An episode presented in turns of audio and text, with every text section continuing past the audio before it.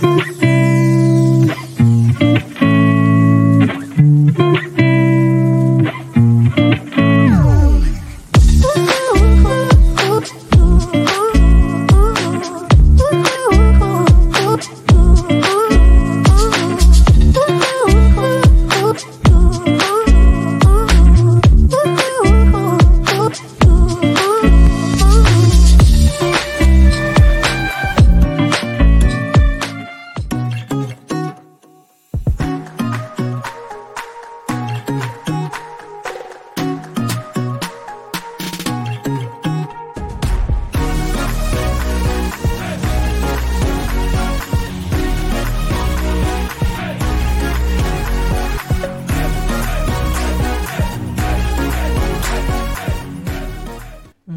Willkommen, liebe Formel 1-Fans und MSM-Freunde.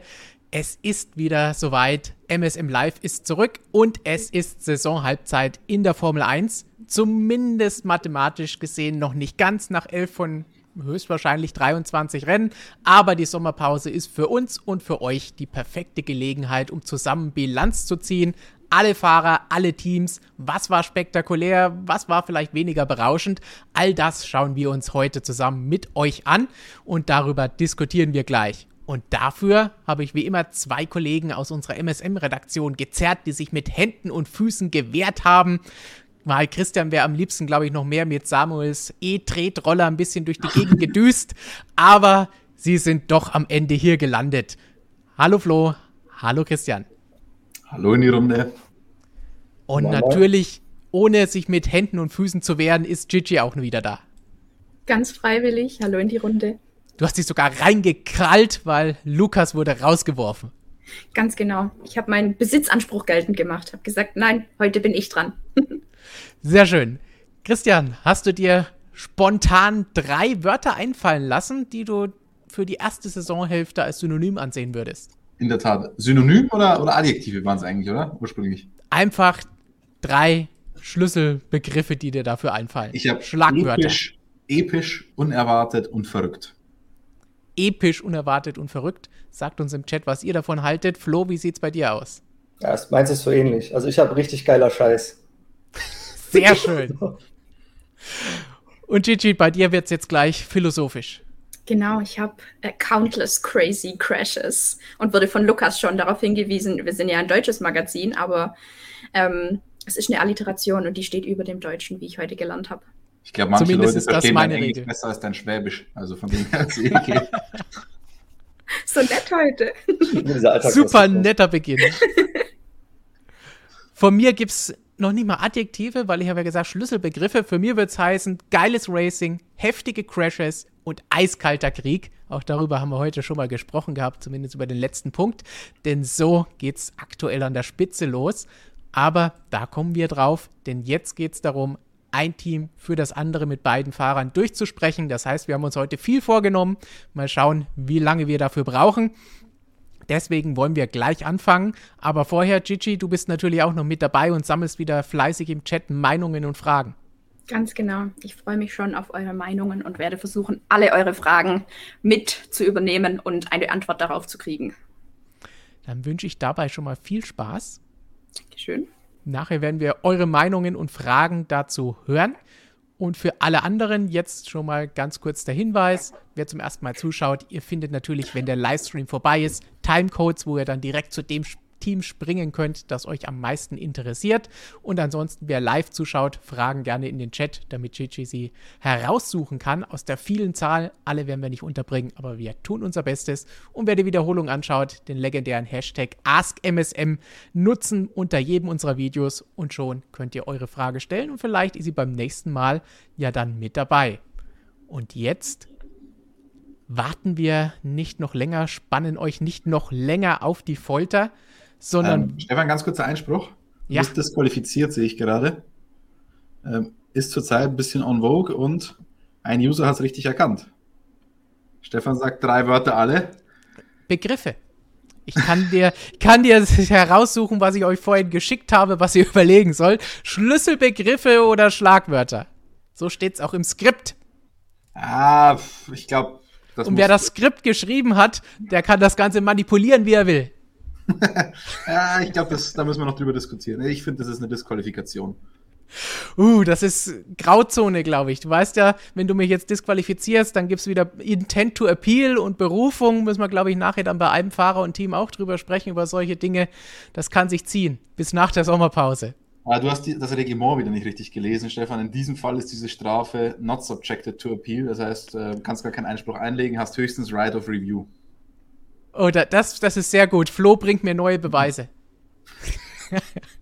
Oder nein, unsere Zuschauer bringen die neuen Beweise. Die finden immer die besten Dinge heraus.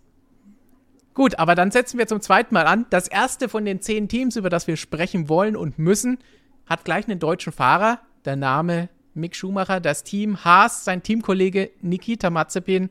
Und wir wollen uns jetzt gleich mal ansehen, was so mit Haas in der ersten Saisonhälfte los war. So ein paar einstimmende Fakten.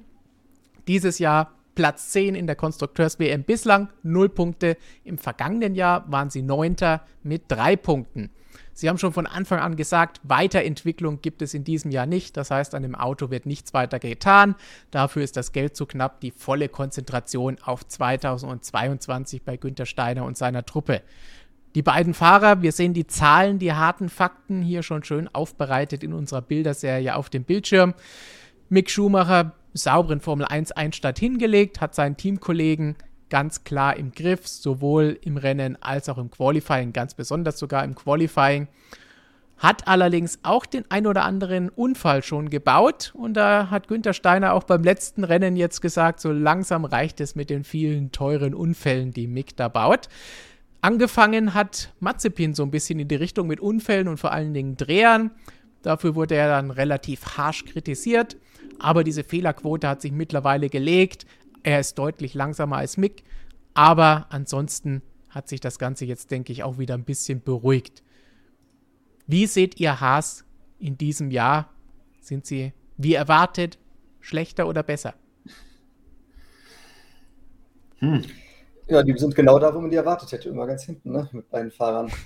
Das ist halt so ein kleiner Ausreißer nach oben. Ja, ich meine, das Auto kann sicherlich eh mehr als die beiden Fahrer, die da fahren. Das muss man mal ganz klar sagen. Also, das sind zwei Rookies und wir wissen, dass auch ein guter Rookie nicht bei 100 Prozent anfängt, dass die immer eine Entwicklungszeit brauchen. Und ja, ich meine, wenn man eh nicht, nichts erwartet von so einem Jahr, dann kann man sowas machen wie Haas, dass man sagt, wir fahren eh mit zwei Rookies. Aber wenn du natürlich irgendwie ein bisschen was erreichen willst, dann wäre es natürlich besser gewesen, nur einen Rookie zu nehmen und dazu irgendeinen erfahrenen Fahrer, der ja eine zuverlässige Performance liefert auch. Christian?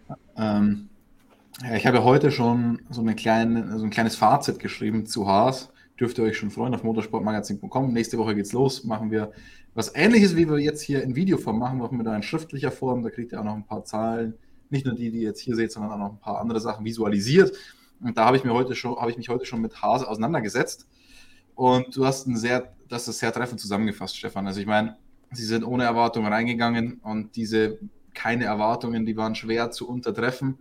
Sie haben es aber fast noch geschafft, indem sie eigentlich das gemacht haben, was sie nicht machen dürfen, nämlich Geld verschwenden in Form von Unfällen, weil es gibt einfach nichts zu gewinnen. Und wenn es nichts zu gewinnen gibt, dann musst du eigentlich schauen, dass, die, dass das Teil heil bleibt.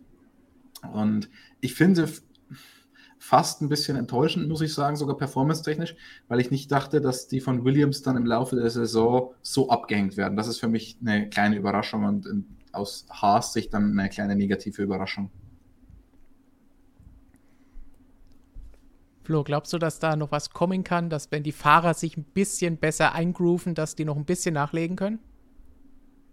Nee, also an den Russell kommen die im Leben nicht ran. Und Latifi, also diesen Dreikampf Latifi, Schumacher, Mazepin habe ich eh prophezeit. Das war sowieso klar, dass die hinten ähm, sich um die letzten drei Plätze kloppen. Und äh, ja, ich meine, zumindest haben sie haben sich diese drei Fahrer untereinander gefunden, dass er auch, dass er ein bisschen, dass so ein bisschen Wettkampf stattfindet, aber für mehr ist das alles nicht, nicht zu gebrauchen. Also wie gesagt, die haben eh das Jahr sowieso schon vor, vor dem Auftakt mehr oder weniger aufgegeben. Natürlich, man hat bei Mazepin gesehen, dass der, der ist schon besser geworden. Ich meine, so, so wie der zum Saisonauftakt war, wäre es fraglich, ob der überhaupt noch fahren würde, wenn er so weitergemacht hätte. Also das war ja schon teilweise kritisch, äh, wie er sein Auto dann nicht, nicht unter Kontrolle hatte.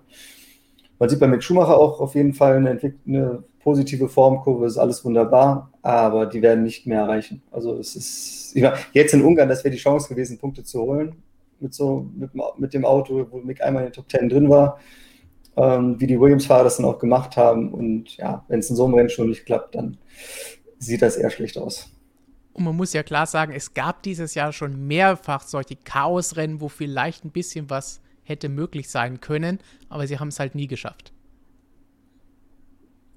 Also, ja, man muss natürlich dazu sagen, das Chaos muss fast unendlich sein, damit, damit man mit dem Haas irgendwie da reinkommt. Denn selbst bei so einem absoluten Chaosrennen wie jetzt in Ungarn, was ja fast ein Reverse Grid Rennen war in gewisser Weise, ähm, wenn du selbst da dich nicht auf einer Strecke, wo du nicht überholen kannst, wenn du dich selbst da nicht mal in den Top 10 halten kannst, ähm, zeigt, finde ich, schon einiges. Und ob wir nochmal so ein extremes Chaosrennen kriegen wie Ungarn, ich wage es zu bezweifeln. Und noch dazu hat der Williams nicht nur einen Punkt geholt, sondern richtige Big Points. Also, das ist richtig durch und das weiß auch Günther Steiner. Wir hatten, äh, jetzt muss ich überlegen, am Montag nach dem Rennen hatten wir noch einen kleinen Call mit ihm und da hat er auch gesagt, er macht sich da keine Illusionen, er ist kein Träumer, er sieht das realistisch und WM-Platz 10 bei den Konstrukteuren ist eigentlich eingetütet. Witzigerweise muss man sagen, hat ja letztes Jahr K-Mac in Ungarn gezeigt, was man machen kann, wenn man einmal da vorne ist, wo sie in der Einführungsrunde gezockt haben mit beiden Autos und die reingeholt haben. Und K-Mac hatte das Punktresultat dann durchgebracht in einem Rennen ohne Chaos. Er hat es geschafft, mit dem Auto aus einer Kraft in den Top 10 drin zu bleiben. Und äh, ja, da sehe ich halt die Fahrer auch noch nicht so weit. Man kann über Kemek und, und auch Grosjean sagen, was man will, aber an einem guten Tag wussten die schon, was man daraus machen kann. Wobei ich an der Stelle sage, also ja, da bin ich schon bei dir. Die waren schon an guten Tagen auf jeden Fall besser jetzt als, als die zwei Rookies, was ja auch völlig normal ist. Ja. Aber letztes Jahr war der Haas auch noch ein bisschen konkurrenzfähiger. Das kannst du nicht sagen. Wie willst du das einschätzen? Wir haben jetzt keine Messlatte in diesem Auto. Wir wissen es naja, nicht. Aber die, die, Konkurrenz hat halt weiterentwickelt und Haas hat halt überhaupt nichts gemacht. Oder die ja, Williams, hat, Williams hat auch nicht viel getan. Teams. Williams hat auch nicht viel getan. Die meisten Teams haben zumindest ein bisschen ja. was gemacht. Haas halt gar nichts und insgesamt sind die schon nochmal, glaube ich, ein gutes Stück zurückgefallen dadurch. Denke, was, was du eben gesagt hast, äh, WM Platz 10 ist eingetütet. Ich glaube, mit dem Wissen sind sie auch ein bisschen in die Saison gegangen. Die haben da jetzt nicht irgendwelche Wunderdinge erwartet und selbst P9 klingt so ein bisschen wie ein Wunderding dieses Jahr. Erst recht, wenn man sieht, wie stark sich Williams verbessert hat, worauf wir gleich zu sprechen kommen, wenn wir dann zu Williams kommen. Aber weil, wie seht ihr die weitere Entwicklung von beiden Fahrern für den Rest der Saison? Hm. Ich meine, äh, Binsenweisheit ist es einfacher, einen ähm, schnellen Fahrer konstant zu machen, als einen äh, langsamen Fahrer schnell. Deswegen, also Mick ist halt die Fehlerquote schon noch ein bisschen hoch, vor allem unnötiges Risiko teilweise, dass da im dritten freien Training eingegangen wird, wie in Monaco oder jetzt Ungarn. Das sollte natürlich nicht passieren. Ähm, die Pace, die überrascht mich sogar ein bisschen von Mick selbst, muss ich sagen. Und wenn er die Pace so behalten kann, und dabei noch die Fehler abstellt, dann sehe ich das durchaus positiv. Bei Nikita, finde ich, ist die Pace halt einfach immer noch nicht da. Vor allem im Rennen schmiert er dann irgendwann komplett ab. Er schiebt das dann immer auf die blauen Flaggen und die Überrundungen, die ihn dann so rauswerfen. Schwer zu beurteilen, aber an sich ist da schon noch einiges an, an Aufholbedarf auf seiner Seite, würde ich sagen. Ja.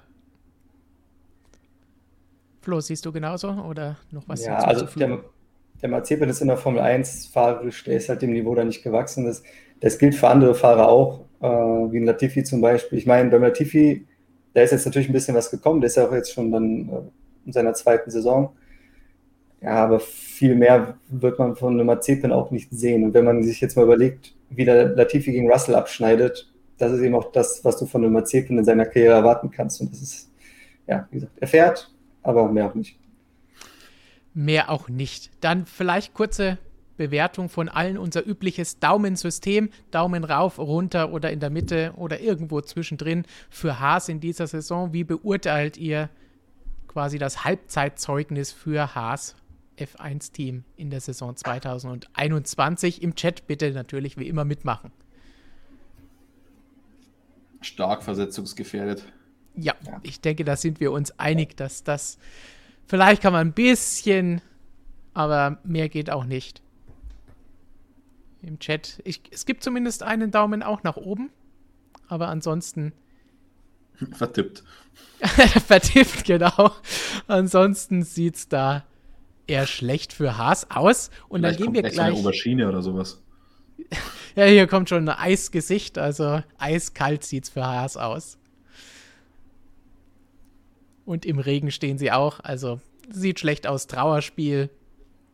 Keine guten Zeugnisnoten und Bewertungen für Haas von unseren Zuschauern. Und wir wechseln dann gleich quasi zum nächsten kleinen Sorgenkind, dem nächsten Ferrari-Kunden, die jetzt auf Platz 9 in der Konstrukteurswertung liegen mit drei Punkten.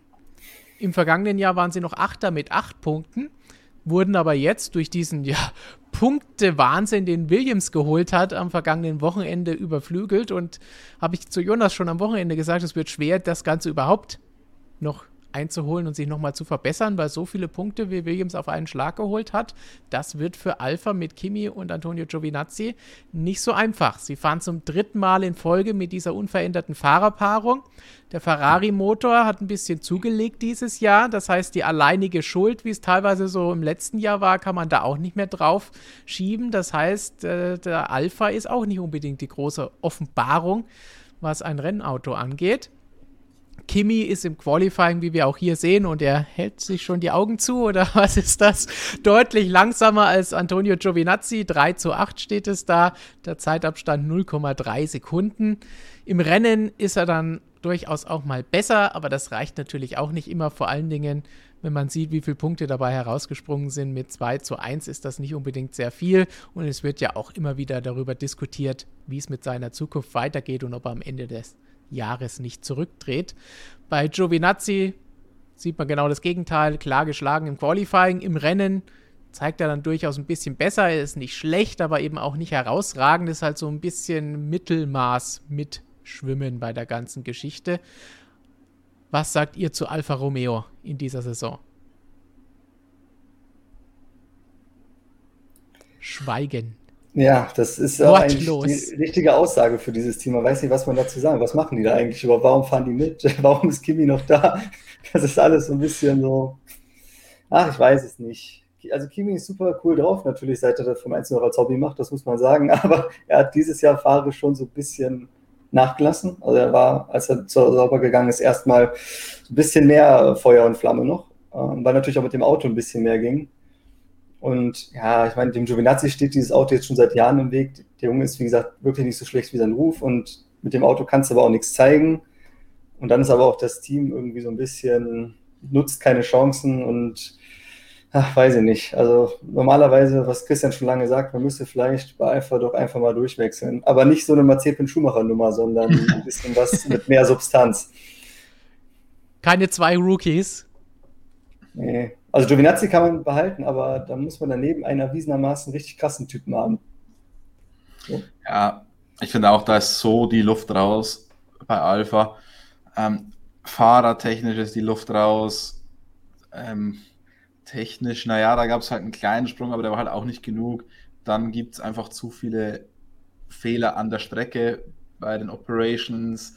Meine, dann hat man mal ein Chaosrennen, dann ich weiß nicht genau, was da bei dieser Boxenampel oder bei der, bei der äh, Alpha-Ampel kaputt war, aber sowas darf halt dann einfach auch nicht passieren. Oder also das sind so viele Kleinigkeiten, die dann auch das wenige Potenzial, das man hat, auch nicht voll ausnutzen lassen an der Strecke, wenn es dann mal darauf ankäme.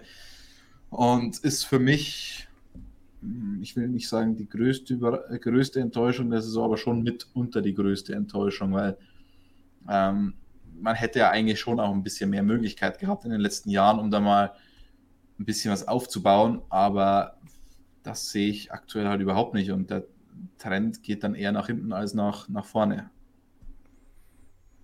Ja, das heißt am Ende Kampf um die rote Laterne zwischen den beiden Ferrari-Kunden. Und an der Stelle will ich mal noch daran erinnern, dass der ein oder andere Experte bei den Testfahrten in, Bahrain schon gesagt hat, dass der Alpha besser ist als der Ferrari, weil der angeblich in der Rennsimulation so stark war. Der Kimi war stärker als irgendein Ferrari. Ich, ich glaube, es ist der Leclerc Ferrari. Ähm, so viel zu Testfahrt, Testfahrtenanalysten von dem einen oder anderen Experten. Wir haben uns da zurückgehalten, weil dieses Jahr die Testfahrten, muss man wirklich sagen, das war mehr Kaffeesatzleserei denn je. Aber ja. also das ist mir in Erinnerung geblieben, dass manche meinten, ja, der Alpha ist im Renntrim schneller als der Ferrari. Herzlichen Glückwunsch.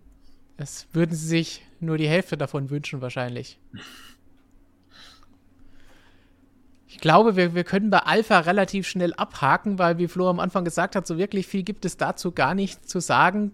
Und wir sehen, glaube ich, auch keine Chance, dass die sich jetzt noch großartig verbessern für den Rest der Saison, weil wie alle wird da nichts mehr an Entwicklungen kommen und auch sonst, wo soll es herkommen? Ich meine, das Einzige, wo ich mir schon vorstellen könnte, was man wirklich was bringen würde, wäre, wenn Giovinazzi Q2 hinbekommt. Weil im Q1 ist er durchaus oftmals richtig gut dabei, richtig stark, teilweise in den Top 10 im, im Q1 oder knapp an dem Top 10. Und dann kommt Q2 und dann ist er immer 14. oder 15. Also das ist halt sehr suboptimal und dann hat er schon insgesamt eine rein, recht, relativ gute One-Lap-Pace, aber nach einer Runde ist er dann meistens trotzdem hinter dem Kimi, weil der eine bessere Startrunde hat. Und wenn Giovinazzi das dann mal hinbekommen würde, Q2 gut zu fahren und eine gute Startrunde, dann ist das Rennen ein ganz anderes, weil du fährst ein anderes Rennen, wenn du nach Runde 1 auf P9 liegst oder auf P13 oder 14. Also da sehe ich tatsächlich noch die größte Hoffnung, dass der mal alles zusammenbekommt. Aber sonst, vor allem Williams jetzt mit den Big Points, das wird schon, vor allem Williams schläft ja auch nicht. Also ja. bei Williams muss man auch sagen, zu dem kommen wir gleich, ähm, the trend is your friend und das war jetzt auch keine, natürlich waren es glückliche Umstände, aber nicht reiner Zufall, dass sie so viele Punkte geholt haben. Also und deswegen befürchte ich auch, dass es da Platz 9 wird für Alpha. Ich denke, da können wir die Abstimmung vorziehen. Bei uns definitiv so weit nach unten der Daumen, wie es geht. Zu Alfa Romeo bislang in dieser Saison als Zwischenfazit. Sagt uns im Chat, wie ihr das Ganze gesehen habt. Ich glaube, wir können uns das Ganze schon denken. Und derweil gehen wir schon mal zum nächsten Team über. Und das hat Christian ja eben schon geteasert. Das ist ganz klar gemäß der Konstrukteurswertung Williams. Und Williams war im vergangenen Jahr Williams ist jetzt auf Platz 8 mit 10 Punkten. Im vergangenen Jahr waren sie mit 0 Punkten ganz klar am Ende. Alle diese 10 Punkte haben sie hier in Ungarn am vergangenen Wochenende geholt. Sie haben einen neuen Teamchef, haben ein bisschen neuen Schwung auch dieses Jahr bekommen, haben eine gute Entwicklung, wie Christian eben schon gesagt hat, das ganze Jahr hingelegt vor allen Dingen natürlich mit George Russell, der durch seine Qualifying-Leistungen stark herausgestochen hat. Sie sind jetzt weggekommen von der roten Laterne, definitiv auf dem richtigen Weg. Russell hat die ersten paar Rennen immer, wenn er eine gute Leistung hatte, so diese typische Russell-Geschichte gehabt, dass es dann im Rennen nie ganz gereicht hat und er die Chancen nicht nutzen konnte. Entweder kam ein Fehler oder irgendwas anderes dazwischen, so ein bisschen die alte Schwäche. Aber jetzt hat es zumindest mal geklappt, auch wenn er ausgerechnet hier hinter seinem Teamkollegen ins Ziel gekommen ist. So ein bisschen die alte Nummer Kubica holt an dem Punkt. In dem Fall war es Latifi, der mehr Punkte geholt hat, aber trotzdem hat er sich ganz klar für Höheres empfohlen, würde ich mal sagen. Auf diese ganze Spekulation brauchen wir heute aber jetzt nicht eingehen. Wir können rein bei den Leistungen und der ersten Saisonhälfte und dem Ausblick auf die zweite bleiben, denn nächste Woche werden wir dann über die Silly Season sprechen und wer denn vielleicht nächstes Jahr noch da ist und wer von wem ersetzt werden könnte. Bei Latifi gibt es nicht viel zu sagen, blass geblieben, immer blass gewesen. Was fällt euch da noch anderes ein? Gibt es da mehr als dreimal blass als drei Schlagwörter? Bei Latifi? Ja. Also Ungarn war halt wirklich unerwartet gut. da muss man sagen, als der Dritte war, habe ich gedacht, er ist noch zwei Runden, ist er 14. oder so. Also, boah, das, ich meine, in Ungarn, klar, Ungarn ist auch ein Geschenk, ist auch die Strecke, wo du es dann aber auch bringen musst. Ja. Das hat er gemacht. Also da hat er sich wacker da vorne behauptet, das hat er gut gemacht. Und hat dann am Ende auch das Ergebnis ins Ziel gebracht. Also da hat der Latifi auf jeden Fall mal mal ein bisschen was rausgerissen für jemanden, der halt sonst in der Formel 1 eigentlich noch gar nichts gezeigt hat. Und wir dürfen dann auch nicht vergessen, ich muss jetzt gerade meine Motorsport-Magazin-App öffnen, weil ich äh, die genaue Zahl sagen will. Im Qualifying war er ja tatsächlich in Ungarn auch nicht schlecht. Also ja, ähm, ja er hat mal wieder gegen George Russell verloren, aber er hat nicht die übliche Sekunde aufgedrückt bekommen, sondern, lass mich nachschauen, eine, es war nicht mal eine Zehntel, die ihm da gefehlt hat in der Qualifikation auf Russell. Und deswegen kam dieses Ergebnis. Natürlich, natürlich kann Williams nur durch sehr, sehr glückliche Umstände auf solchen Positionen fahren. Aber es war dann keine so krasse Überraschung, dass dann auf einmal Latifi vor Russell war. Klar, also wenn man sich diese ersten Runden anschaut, ist alles verrückt, aber es ist jetzt nicht so, dass der Latifi wie sonst das ganze Jahr über eine Sekunde langsamer gewesen wäre. Ähm, wenn das der Fall gewesen wäre, dann wäre er auch, glaube ich, schneller durchgereicht worden dann wäre Russell wahrscheinlich sogar vor ihm ins Ziel gekommen und der hat an dem Wochenende, muss man auch neidlos anerkennen, einen sehr, sehr, sehr ordentlichen Job gemacht. Das auf jeden Fall. Ist die Frage, ob ein Wochenende dafür reicht aus, der ganzen, aus den ganzen elf Rennen, die wir bislang hatten. Auch nicht aus den ganzen. Vielleicht doch wieder vor Russell landen in der WM. Ja, aber normalerweise Latifi, wie gesagt, der fährt ja jetzt mit seinem Geld noch ein paar Jahre und also wenn ich, wenn jetzt Williams wirklich nur auf Performance gehen würde, müsste man den austauschen. So. Ja, das definitiv. Ich, ich, bin aber auch ein Dödel, oder? Hier steht ja die Zahl da, wie viel schneller er im Qualifying war. Das ist der Schön durchschnittliche groß. Wert 0,361 Sekunden. Ne, unten 0,092. Ähm, und ich habe extra die App geöffnet. Hätte ich mal die Augen da aufgemacht. Gut, aber allgemein zu Williams kann man ganz klar sagen, haben sich stark verbessert, vielleicht mit am meisten zusammen mit Ferrari. Mal schauen, was wir da bei den anderen Teams, die jetzt noch kommen, dann sagen werden. Aber es ist schon ein guter Sprung, den sie hingelegt haben. Und allgemein glaube ich auch die, die Stimmung im Team, Christian. Und wenn du das Ganze so mitbekommst, da merkt man schon ein bisschen, dass da ein frischer Wind weht. Ja, auf jeden Fall. Also das Team, das war so gebeutelt. Äh, da hat auch jegliches Selbstvertrauen gefehlt im Team, was man so hört. Und mit Jost Capito scheint da tatsächlich jetzt wirklich richtig frischer Wind reingekommen zu sein. Und natürlich ist jetzt auch mal wieder ein bisschen Geld vorhanden. Los Capito räumt da, glaube ich, auch einigermaßen gut auf in dem Laden. Da gab es sehr, sehr viele Altlasten. Vielleicht gibt es immer noch. Und das war jetzt echt mal übernötig, ähm, das Ganze zu machen. Und die Effekte sieht man eben jetzt schon. Also, wir haben, ich glaube, man kann es verraten, wir haben schon ein Interview mit ihm geführt ein Video-Interview, das ihr auch auf dem Kanal hier sehen werdet. Eine kleine News davon haben wir auf motorsportmagazin.com schon veröffentlicht. Da ging es ein bisschen um Benzin und Williams hat sich da deutlich klüger angestellt als Aston Martin. Will jetzt aber auch nicht zu viel vorwegnehmen. Aber in dem Interview habe ich Jost auch gefragt, wie kann es sein, dass ihr mit einem nahezu unveränderten Fahrzeug in die Saison geht, keine Weiterentwicklung während der Saison betreibt und trotzdem so viel besser seid als im letzten Jahr und auch relativ zur Konkurrenz. Und ähm, ja, ich will jetzt nicht alles vorwegnehmen, deswegen freut euch auf das Interview. Am Wochenende könnt ihr das dann hier auf unserem Kanal und natürlich auch auf, in unserer App oder auf unserer Webseite euch gleich dreimal reinziehen am besten, überall einmal. Aber zurück zu Williams von unserem kleinen Werbeblock. Flo, wie, wie, siehst du die Entwicklung von Williams und vor allen Dingen für die zweite Saisonhälfte und für nächstes Jahr? Was traust du dem Team so zu? Ja, also für den Rest der Saison die können froh sein über die Punkte, die sie jetzt haben. Wenn du überlegst, dass George Russell einfach so lange gebraucht hat, überhaupt mal die Punkte zu fahren, auch Chancen vergeben hat, muss man ja sagen. Ähm, ja, es gab in der ersten Saisonhälfte schon so ein paar Rennen, wo Russell vielleicht doch hätte Punkte holen können. Wenn sich sowas dann zweiten nochmal ergibt, würde ich auch denken, dass Russell das nochmal schaffen kann, wenn er dann zur Chance auch verwandelt. Bei Latifi, dass der nochmal so ein Glück hat, das ist sehr unwahrscheinlich. ähm, auch weil die Strecken, ich meine, Ungarn gibt es auch nur einmal, Monaco gibt es auch nur einmal. Von daher das wird dann auch immer schwieriger, je nachdem, wo man fährt. Und ja, also dass Russell vielleicht nochmal so ein Pünktchen oder zwei auch noch holt, das würde ich nicht ausschließen, aber das ist dann auch schon das Ende der Fahnenstange. Christian, stimmst du wahrscheinlich zu? Ja, definitiv. Also, the trend is your friend. Der sieht durchaus gut aus. Ich meine, man hat es ja auf Strecken wie Frankreich dann auch gesehen, dass sie da auch inzwischen richtig gut mithalten können, oder Österreich oder was auch immer. Ähm, es wird sicher nicht regelmäßig sein, dass sie in die Punkte fahren, aber ich kann mir schon im einen oder anderen Grand Prix so kleine Ausreißer haben, wenn dann ein bisschen was passiert, werden die nicht mehr so Big Points machen wie jetzt, aber den einen oder anderen einzelnen Zähler kann ich mir durchaus vorstellen.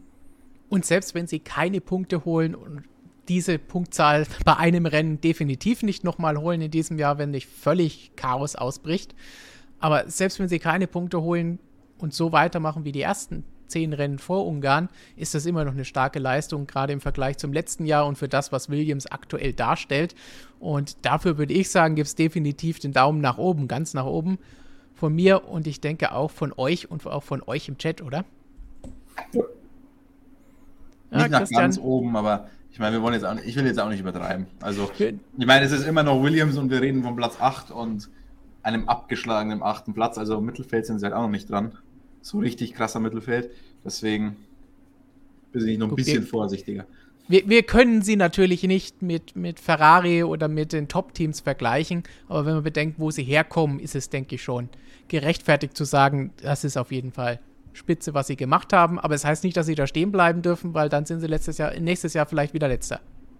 Also da muss natürlich noch ein bisschen mehr kommen und heißt nicht, oh, wir sind jetzt wieder da und wir sind wieder das alte Williams, das um die WM mitfahren kann. So weit sind wir noch lange nicht. Aber wenn wir schon um die WM mitfahren sprechen, das nächste Team, das hat zumindest auch mal so ein bisschen davon gesprochen mit so berühmten Plänen, die sie in den nächsten Jahren haben, um Weltmeister zu werden. Großer Name, große neue Marke, neue Farben, neuer Fahrer. Wir sind bei Aston Martin gelandet und da gibt es jetzt, glaube ich, sehr viel zu diskutieren für dieses Jahr. Wenn wir uns anschauen, dieses Jahr aktuell Platz 7 in der Konstrukteurswertung mit 48 Punkten. Im vergangenen Jahr waren sie am Ende Vierter und 195 Punkte als Racing Point geholt. Da ist viel los gewesen bei den Grünen in diesem Jahr. Nicht nur die neue Lackierung und der neue Name, sondern es fing schon los mit einem schlechten Start bei den Testfahrten und bei den ersten Rennen, die Beschwerden über das Reglement und dass die neuen Aero-Regeln sie so schwer getroffen haben und alles böse ist und das sofort geändert werden müsste am besten. Und danach gab es ein bisschen Besserung hier und da auf bestimmten Strecken. Nicht unbedingt immer klar, auf welchem Streckentyp und überall die gleichen. Die Konstanz hat bei dem Ganzen gefehlt und zuletzt waren sie so Punkte möglich, aber eher am Ende der Top 10 mit Ausreißern nach oben, wenn denn mal Chaos war und sich die Möglichkeit ergeben hat. Und da hat Sebastian Vettel dann zum Beispiel in Baku und jetzt in Ungarn bis zur Quali Disqualifikation es geschafft, okay, das Ganze auszunutzen und das Podium einzufahren. Ansonsten vor Saisonbeginn hat er den einen oder anderen Fehler noch drin gehabt. Ansonsten war es ein Auf und Ab für Sebastian Vettel. Auch in Silverstone war dann jetzt nochmal ein Dreher drin. Ansonsten hat man durchaus immer wieder mal durchblitzen sehen, dass der alte Vettel noch da drin steckt und dass da auch gute Leistungen möglich sind. Insgesamt hat das Team natürlich auch einen großen Druck gehabt mit einem Weltmeister im Auto, großer Name Aston Martin, die neuen Besitzer, die was verlangen. Deswegen insgesamt ist es schon enttäuschend jetzt diese Leistungen zu sehen, wenn man bedenkt, wo sie als Racing Point mit deutlich kleinerem Budget gestanden haben und was jetzt dabei herausgekommen ist, wo sich gar nicht so viel geändert hat über die Jahre. Und Lance Stroll, was sollen wir noch zu Lance Stroll weiter sagen? Er ist im Teamduell, wie wir auch hier in der Statistik sehen, rein nach Platzierungen unterlegen. Der Zeitabstand durchschnittlich ist relativ gering aber wurde auf jeden Fall nicht von Vettel deklassiert oder irgendwas in die Richtung. Bei den Do Punkten hinkt er durch den fehlenden Podestplatz auch deutlich zurück. Unauffällig. Man kann vielleicht ein bisschen mehr erwarten, aber es ist jetzt nicht auch so, dass Lance Stroll jetzt derjenige ist, der im Alonso-Style da durch das Feld pflügt mit dem unterlegenen Auto. Am Sonntag hätte man vielleicht ein bisschen mehr erwarten können, definitiv mehr als alle abzuräumen und Kegeln zu spielen in der ersten Kurve und Bottas nachzueifern. Aber als Regengott, wie wir es am Sonntag ja auch schon mal kurz angesprochen haben, hätte man eigentlich gedacht, dass da jetzt seine Stunde schlägt und vielleicht er statt Vettel aufs Podium fährt. Ja, das hat er auch gedacht. Das hat er vorher noch zum Ocon gesagt. Ocon hat hinterher erzählt, also Ocon und Stroll, die sind ja Freunde, also die, sind, die verstehen sich gut, äh, muss man wissen. Die haben vor dem Rennen gesprochen und gesagt, boah, jetzt bei den Bedingungen, wenn es regnet und Startrunde richtig einen raushauen. und das ist ja auch Strolls Stärke eigentlich am Start. Und auch diese Bedingungen. Und ja, da hat er den Bogen überspannt. Ich meine, Lance Stroll ist jetzt in solchen Situationen, wenn ich mich recht entsinne, eigentlich nicht negativ aufgefallen, dass das so ein, so ein ähm, wie soll ich sagen, so ein Risikokandidat ist der das öfter macht. Also ich kann mich jetzt nicht daran erinnern, außer die eine Sache mit Hartley da in Montreal, wo er den mal an die Wand gefahren hat, wobei das auch ein Fahrfehler war. Also ja, wie gesagt, also das ist jetzt passiert, ist dumm gewesen, aber darauf würde ich Stroll jetzt nicht reduzieren. Was man aber sagen kann, ist, dass man von Lance Stroll eine Saison sieht, wie man sie von ihm kennt. Konstanz fehlt eben und er war jetzt nie der große Punktegarant und die Bank im Team, die es rausgerissen hat. Das war früher mal Sergio Perez. Und mit dem Tausch gegen Vettel hat sie eigentlich auch das bewahrheitet, was ich vor der Saison erwartet habe. Ich meine, Vettel hat seine Lichtblicke jetzt gehabt und hatte auch äh, den Situationen, ja, wo er zuschlagen konnte, auch mitgenommen, was ging. Aber er wächst jetzt auch nicht so unbedingt über sich hinaus. Also es ist für mich eigentlich der Vettel, den wir auch die letzten Jahre gesehen haben. Ähm, macht vielleicht ein bisschen weniger Fehler als bei Ferrari, wobei auch nicht unbedingt. Ich meine, das ist in Silverstone aber auch wieder so eine Sache. Also ja, das Aston Martin erfüllt eigentlich die Erwartung, die ich hatte. Sie haben sich mit der Fahrerpaarung jetzt nicht optimal aufgestellt und die Quittung kriegen sie gerade auch. Du hast gesagt, richtig einen raushauen am Start, das hat er wohl zu wörtlich genommen. Und gleich In dem Fall, plural ja. durchgeführt. Christian, bist du von Aston Martin enttäuscht oder sagst du, ja, ja, das ist auch, was ich erwarte? Nein, also ich bin enttäuscht. Ich hätte schon mehr erwartet insgesamt. Also ich habe jetzt nicht erwartet, dass die da regelmäßig aufs Podium fahren, was ja eigentlich auch ihr Ziel war. Ähm, Aber nee, ich bin sehr enttäuscht, um ehrlich zu sein. Und alleine, wie sich das Team gibt, am Anfang alles auf die Regeln zu schieben und so weiter, macht das Team aktuell nicht unbedingt sympathischer. Und das Team war ja schon immer so ein kleiner Fanliebling, muss man sagen. Also in der ja. Vergangenheit mit, ob jetzt Racing Point, Force India, Jordan oder was auch immer. Es war ein super Race, ein Team, das einfach aus Racern bestanden hat. Und das hat man gemerkt. Das war die DNA des Teams, die hat sich ein bisschen verändert. Und das ist ein sehr interessantes, also ich bin sehr gespannt, wie sich das Team noch entwickeln wird, weil man möglicherweise sieht, dass der Spruch Geld schießt keine Tore halt vielleicht in der Formel 1 auch so zu übernehmen ist. Ich meine, haben wir schon öfter, öfter darüber gesprochen. Ich glaube auch mal Überschrift von dem Toyota-Artikel, den ich fürs Magazin geschrieben hatte. Ähm, nee, der, die Überschrift war anders, aber ich glaube, die Einleitung war so. Da bin ich mal, also die finanziellen Mittel sind vorhanden, aber man kann sie halt nicht eins zu eins in, in Performance umsetzen. Und die Fahrer sind natürlich auch ein Teil davon, muss man ganz klar sagen. Lance Stroll nicht besser, nicht schlechter als im letzten Jahr, aber der war halt auch im letzten Jahr nicht überragend. Und Sebastian Vettel ist meiner Meinung nach auch kein 1 zu 1 adäquater Ersatz für Sergio Perez, der einfach ein Punktegarant war. Dafür macht er einfach zu viele Fehler. Er hat seine Tage, so wie Flo schon gesagt hat, die Lichtblicke. Mein Ungarn, das war eine super Leistung, braucht man nichts sagen. Also auch wie der da 70 Runden am Ocon dran geblieben ist, der, da haben wir auch gesehen, der, der konnte schneller. Und der hat sich keinen Fehler erlaubt hinter dem Ocon und hat ihn unter Druck gesetzt. Also das war schon eine, eine super, super Leistung. Und auch Baku, als er das Podium gefahren ist, Monaco, als er Fünfter wurde, das sind tolle Leistungen dabei, aber es sind halt auf der anderen Seite dann auch wieder die Fehler dabei. Und erinnere ich mich an Bahrain, als er ähm, gleich mal richtig Scheiße gebaut hat. Ich erinnere mich an Silverstone, als er sich da relativ unnötig gedreht hat und so weiter. Und das kostet halt das Team dann schon auch ordentlich Punkte. Ich meine, das Team baut dann auch Scheiße. Äh, Hashtag Benzin. Ja. Aber deswegen insgesamt für mich schon eine relativ große Enttäuschung, das Team insgesamt. Bleiben wir noch ein bisschen beim Team. Auf die Benzingeschichte muss man natürlich noch ein kleines Update dann zum Abschluss dieses Aston Martin Blogs geben, weil das fragt jeder schon in den Kommentaren und hier auch im Chat. Das heißt, da werden wir dann auch gleich nochmal drauf zu sprechen kommen, was da der aktuelle Stand ist. Aber bleiben wir noch ein bisschen beim Teamflow. Du hast ja auch schon gesagt, bei den Fahrern könnte es ein bisschen besser sein, das Ganze. Wie siehst du es in der zweiten Saisonhälfte? ich glaube nicht, dass sich da viel ändern wird. Also beim Stroll hat sich Konstanz in fünf Jahren jetzt, glaube ich, nicht, nicht so eingestellt, dass man sagen kann, der ist immer, ruft immer sein Top-Level ab. Wo man bei Stroll darauf hoffen kann, ist eben, dass die Tage kommen, wo er richtig gut ist, wo dann auch die Bedingungen, seine Karten spielen, wo alles passt. Er hat immer seine, seine Podeste irgendwie mitgenommen, er hat es immer irgendwie geschafft in, in, den letzten Jahren, dass man so Big Point holt. Das würde ich Stroll schon zutrauen.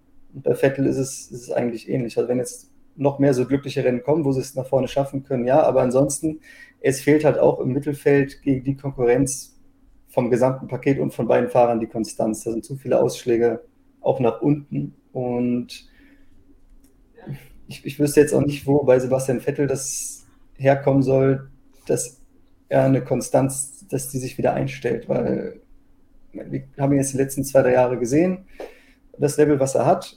Und ich weiß es nicht, ob, ob ob man sich da nochmal so, wie soll ich sagen, so einen Schalter umlegen kann, dass er nochmal das Top-Level wirklich immer bringt.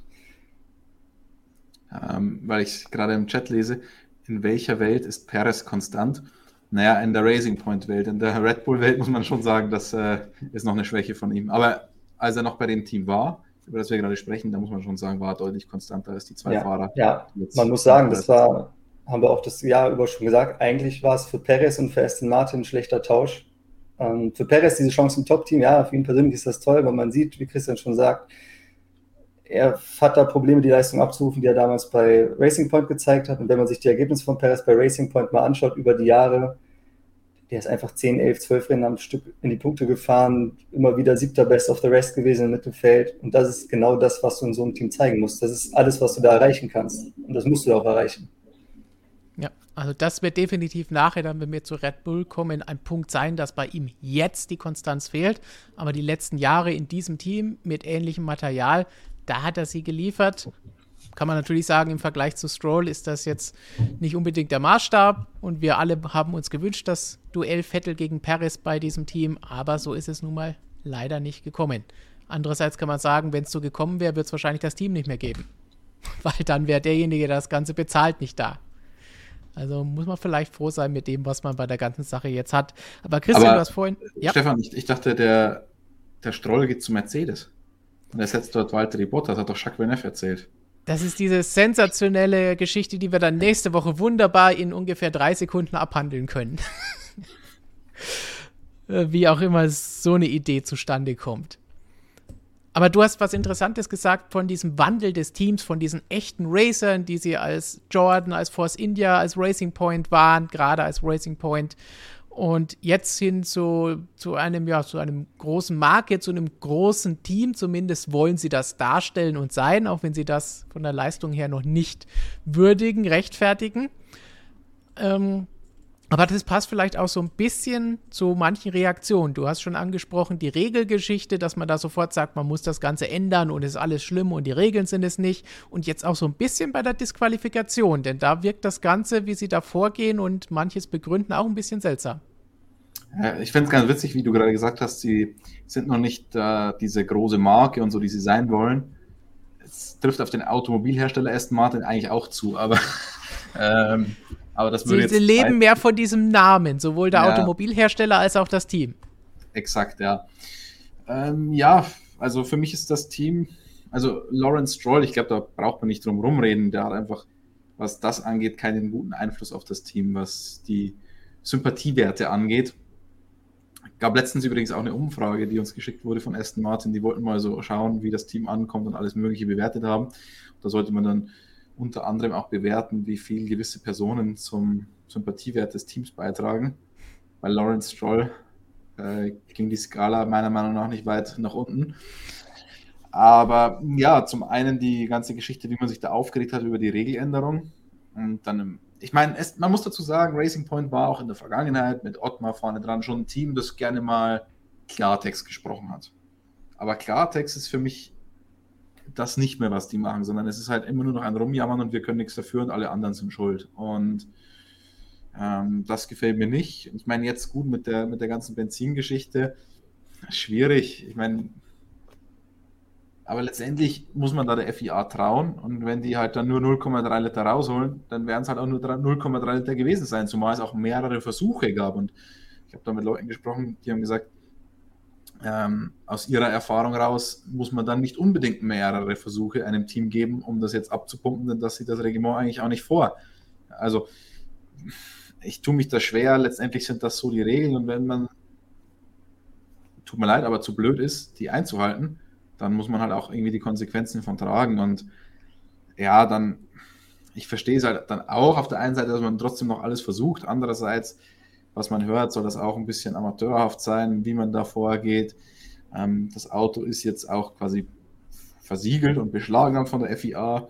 Das wird sich ziehen, das Ganze. Das ist ein langer Prozess. Ob Aston Martin das so durchstehen will, jetzt über die Sommerpause, dieses Auto nicht zu haben, weiß gar nicht, ob das überhaupt nach der Sommerpause dann alles geregelt ist. Das könnte auch noch zum großen Problem werden. Ich bin gespannt, morgen endet die Frist. Da müssen sie sagen, ja, sie erhalten den Einspruch aufrecht oder sie ziehen ihn zurück. Übrigens, an der Stelle noch ganz kleine Korrektur. Ich habe in dem Erklärvideo gesagt, dass es einen aufschiebenden Effekt hat, wenn man da diesen, den Einspruch einlegt. Ähm, ist so, aber, und das hat die FIA tatsächlich auch falsch gemacht, jetzt am Wochenende bei den Rennergebnissen, es hat einen aufschiebenden, ähm, eine aufschiebende Funktion, aber nicht auf das Ergebnis. Ist jetzt wieder alles irre kompliziert, aber was heißt das im Endeffekt, wenn ich im Qualifying Fünfter werde, mich als Fünfter qualifiziere, dann findet man irgendwas, was illegal ist, dann werde ich disqualifiziert, das Team legt Einspruch ein, dann darf ich trotzdem erstmal von Platz 5 starten, obwohl ich in der Ergebnisliste nicht mehr als Fünfter geführt werde. Das ist diese, dieser aufschiebende Effekt. Das heißt, alle Konsequenzen, die mit diesem Ergebnis einhergehen, die werden erstmal aufgeschoben, weil es wäre unfair, wenn am Ende rauskommt, das Auto war doch legal und ich musste dann vom letzten Platz starten oder aus der Boxengasse oder was auch immer. Deswegen, das ist dieser aufschiebende Effekt. Beim Ergebnis an sich steht dann aber disqualified und wird erstmal doch nicht als Zweiter gewertet, so wie es die FIA zuerst ähm, übermittelt hat. Und das sagt der International Sporting Code. Das nur als kleiner Einschub und als Korrektur zum letzten Video. Gut, dann warten wir einfach mal ab, ob es morgen dann News zu dieser ganzen Geschichte gibt, ob Aston Martin das Ganze durchzieht. Flo, wir haben ja am Sonntag schon nach dem Rennen gesagt, wie soll das Ganze denn funktionieren? Denn das ist nicht wie ein Frontflügel oder irgendein Flap oder die Bremsen, wie wir es letztes Jahr hatten, die man einfach mitnehmen kann und beschlagnahmen kann. Wenn, dann müssen die das ganze Auto behalten und das bekommt das Team nicht zurück.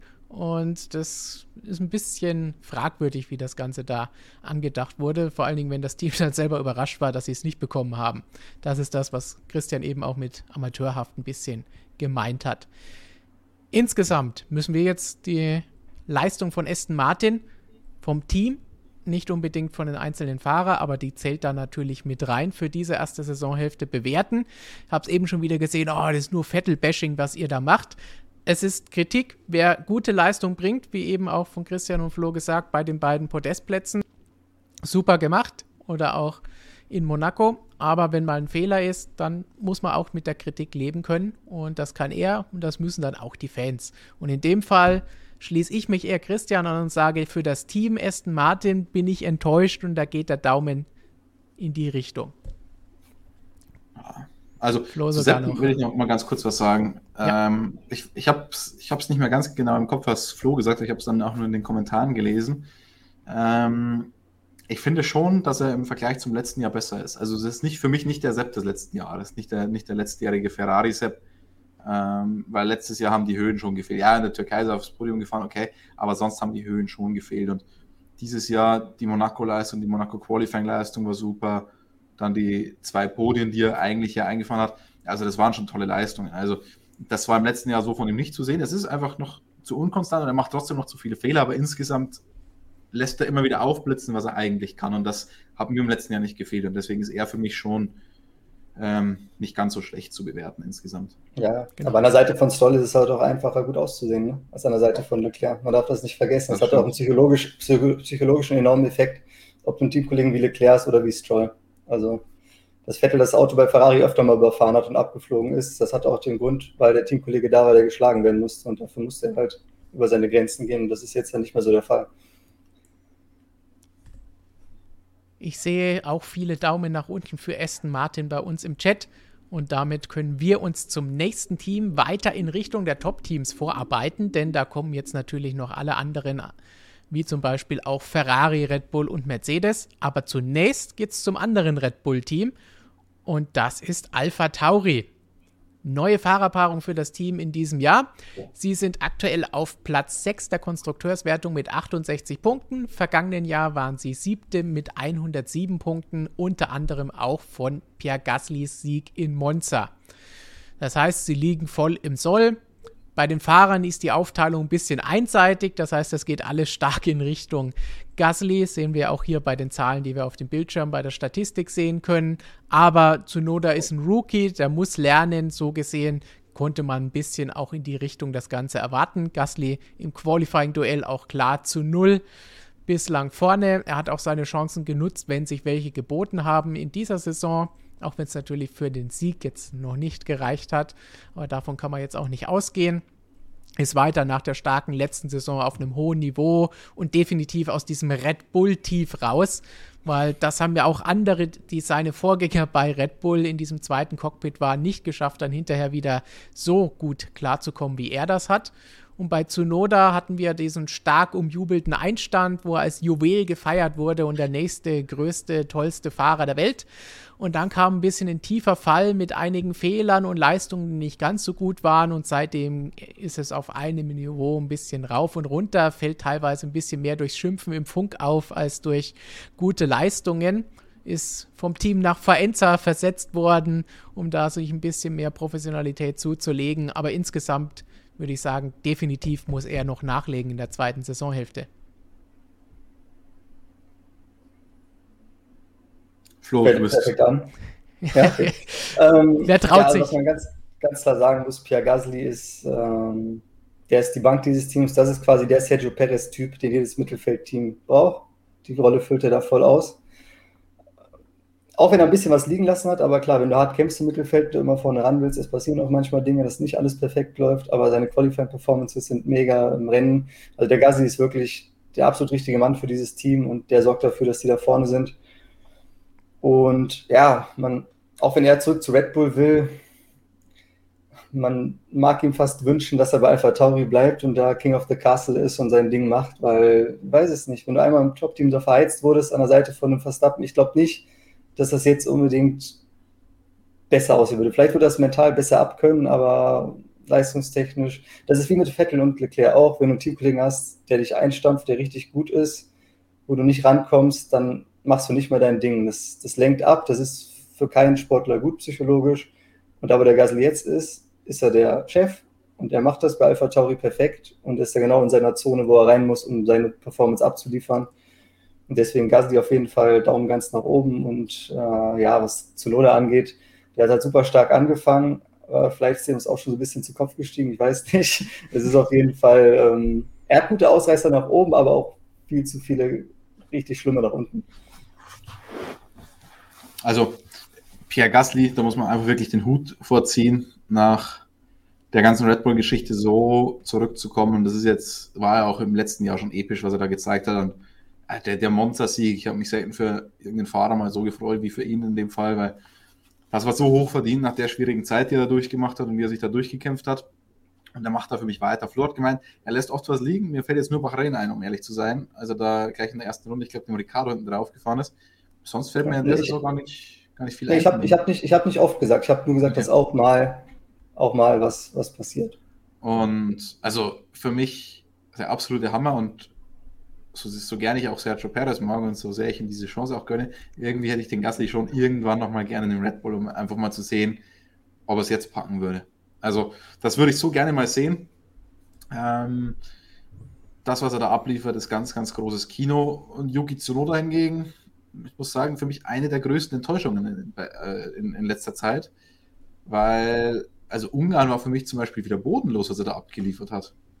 Und, also, der lag nach, ich habe extra nachgeschaut fürs Fahrerranking, nach der ersten Runde oder, oder nach den Boxenstopps lag er auf Rang 3 oder 4. Weiß ich jetzt nicht mehr auswendig. Und Gasly lag auf 11, 12, irgendwie sowas. Ganz hinten. Der eine ganz vorne, der andere ganz hinten. ja, Ende, aber darf nicht vergessen, das Feld war sehr eng beisammen. Alle waren hinter Latifi, ne? Also du konntest damit an der Overcut schon sehr viel machen. Es war jetzt kein riesen Gap vom einen Fahrer zum anderen in, in dem Pack. Ja, das, das, stimmt schon, aber trotzdem, dass der am Ende dann noch vor Zunoda landet und auch noch relativ deutlich vor Zunoda, das war für mich schon eine Klatsche. Noch dazu dann immer diese Funksprüche von Zunoda. Ein bisschen beruhigen sollte er sich halt in der Zwischenzeit äh, inzwischen auch mal. Also, das geht mir auch alles ein bisschen zu weit. Wenn der mal wieder alles hinbekommt und auch im Kopf mal klarer wird, dann glaube ich, kann der durchaus was, aber das muss er erst noch zeigen. Also, äh, das, das, das fehlt ihm noch so ein bisschen. Also, ich meine, über Mick Schumacher haben wir jetzt auch vorhin viel gesprochen, haben den auch kritisiert für die Unfälle. Aber die Art und Weise, die, die Arbeitsweise, die er an den Tag legt, die ist halt schon wirklich exorbitant gut und das fehlt zum Beispiel dem Yuki Tsunoda schon noch erheblich, was man auch hinter den Kulissen hört. Und es kommt ja nicht von ungefähr, dass er umgesiedelt wurde. Also, dass er dann nach Italien ziehen musste. Das Team sagt ja nicht, ähm, kommst jetzt aus, wirst jetzt aus dem Umfeld rausgerissen und musst nach Italien ziehen, einfach nur so, sondern da gibt es ja auch Gründe für. Ja, und wie oft hört man sowas von irgendeinem Formel-1-Rookie? Das kommt sonst ja gar nicht vor. Ja, also da bin ich mal gespannt, ob er das in den Griff kriegen wird. Wenn er das in den Griff kriegt, dann sehe ich eine, eine sehr, sehr, sehr gute Zukunft für ihn. Aber so ist es halt einfach, ja. Aus dem Chat kommt, kommt der, der Vorschlag, ein zweites Jahr Formel 2 hätte ihm gut getan. Und man darf auch nicht vergessen, da kommt ja jetzt beim Red Bull-Programm auch schon ein bisschen was vor unten. Also das ist aktuell auch ganz gut gefüllt wieder. Ähm, ich glaube jetzt nicht unbedingt im nächsten Jahr, aber es ist nicht ganz so oh, ganz ohne Druck. Das ist ein Ding, das wir dann nächste Woche nochmal ausführlicher betrachten können. Die Funksprüche bekommen im Chat auch einiges ab von Yuki Tsunoda. Also da ist auch klar, wir sind es ja alle gewohnt von Kimi, äh, dass wir drüber lachen, wenn da mal ein bisschen rauere Tonart ist oder kurz angebunden. Aber das hier geht schon ein bisschen sehr zu weit, wie er sich da aufführt, denke ich. Und ja. wiederholt. Ja, also ich weiß nicht, ähm, klar, Emotionen ist alles schön und gut, aber er ist halt nicht für sich. Ne? Das hört halt die ganze Welt. Also da muss man schon, schon mal aufpassen, was man so von sich gibt. Äh, ein User hat es hier gerade geschrieben, ähm, dass sie eigentlich mit Gasly und Albon hätten fahren sollen dieses Jahr. Und das war eigentlich auch das, was ich mir Ende letzten Jahres gedacht habe. Ich meine, Zunoda hochzuziehen, tolle Formel 2 Saison zu fahren, kann man machen, hätte man aber nicht machen müssen. Und gleichzeitig, was ich finde, was man eher hätte machen müssen, als den hochzuziehen, ist Albon nochmal eine Chance zu geben. Also ich hätte Albon schon immer da reingesteckt eigentlich. Aber und Albon ist halt auch kein Japaner. Ja, ja, ja, ja klar. Ja. Das, ist, das ist richtig. Die Honda Connection hat da, denke ich, auch ein bisschen mit reingespielt, ganz klar. Gut, dann, bevor wir jetzt weiterkommen, haben wir Halbzeit erreicht hier bei unseren Teams. Fünf haben wir hinter uns, fünf haben wir vor uns. Das heißt, Halbzeit in der Halbzeitbilanz, der perfekte Zeitpunkt, um nochmal bei euch Danke zu sagen, dass ihr immer zuschaut, dass ihr unsere Artikel auf der Webseite und der App lest, uns hier mit Fragen im Chat bombardiert, damit wir immer schöne, spannende Themen mit euch diskutieren können. Oder natürlich auch unser Print-Abo abonniert habt, damit ihr alle zwei Monate unser gut riechendes Magazin, wie Christian immer sagt, nach Hause geliefert bekommt. Und damit bekommt ihr hoffentlich nicht nur spannenden Lesestoff, sondern tragt natürlich auch mit dazu bei, dass wir für euch weiter vor Ort berichten können, dass wir für euch Videos und Artikel produzieren können und wir alle zusammen weiter die MSM-Familie weiter wachsen lassen können. Und kein Problem, wer das nicht kann, mit Kommentaren, mit Likes, mit einem Abo vom YouTube-Kanal, mit einer Empfehlung an eure Formel 1 verrückten Freunde, seid ihr genauso dabei und könnt ihr genauso dabei beitragen. Und wir tragen jetzt dazu bei, euch über Alpine zu informieren. Viele haben schon gefragt, habt ihr schon über Alpine und Alonso gesprochen? Und dann holen wir das Ganze doch jetzt schnell nach. Fernando Alonso Schon lange nicht war er so sehr im aller Munde wie am vergangenen Sonntag und danach. Und dann müssen wir doch jetzt mal schauen, was ist bei Alpine bislang in dieser Saison los gewesen und wie beurteilen wir sie. Und da können wir sagen, fünfter Platz momentan, fünfter Platz im vergangenen Jahr, 77 Punkte aktuell, 181 waren es als Renault im vergangenen Jahr, allerdings im Kampf um Platz 4. Dieses Jahr ähnlich wie bei Aston Martin, neuer Name, neue Farben und ein neuer Superstar, also eine Parallele, gleich dreimal wie bei Aston Martin. Aber insgesamt sind sie dann doch hinter den Erwartungen zurückgeblieben. Es geht ein bisschen auf und ab. Am Anfang der Saison war vielleicht Ocon ein bisschen weiter vorne. Fernando Alonso hatte Eingewöhnungszeit, hatte Probleme reinzukommen, was wir ja auch so ein bisschen erwartet hatten, nachdem er zwei Jahre weg gewesen ist. Die ersten Rennen sind nicht so gelaufen, von Ocon geschlagen, aber dann hat er seine Form wiedergefunden und seitdem ist das, was er da leistet, durchaus wieder Alonso würdig, würde ich es mal so bezeichnen. Und ganz klar Ungarn, wie er sich da gegen Lewis Hamilton verteidigt hat, das ist wie zu besten Zeiten, nur dass er in besten Zeiten auch das beste oder eines der besten Autos hatte und das ist aktuell eben nicht mehr der Fall.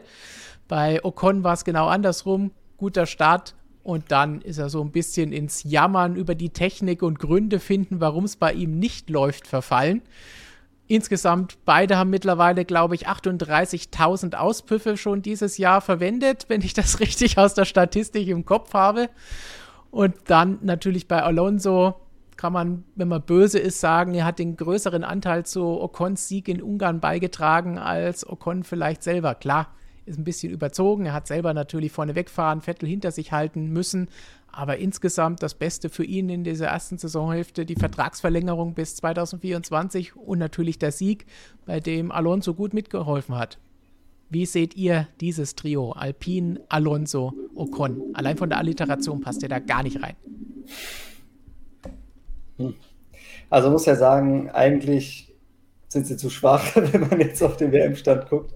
Müsste man von so einem Werksteam eigentlich mehr erwarten. Wenn man überlegt, dass Ricciardo letztes Jahr wirklich Feuerwerk abgebrannt hat äh, mit diesem Auto, mit diesem Team, ähm, hätte ich schon gedacht, dass die irgendwo Richtung McLaren, Ferrari dann ja, da irgendwo mit dabei sind. Aber sie sind eben in der dritten Gruppe, die wir haben, hinter den Top-Teams und den Verfolgern das Witzige an Alonso ist eigentlich, also dass er zurückgekommen ist, da haben uns, glaube ich, alle darüber gefreut, weil Alonso kann man eigentlich immer gebrauchen. Aber es war so dieses Fragezeichen, ist er noch der Alte oder nicht?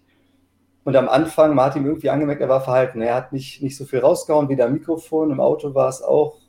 Man hat gemerkt, er fühlt sich nicht wohl, er ist nicht, nicht richtig angekommen.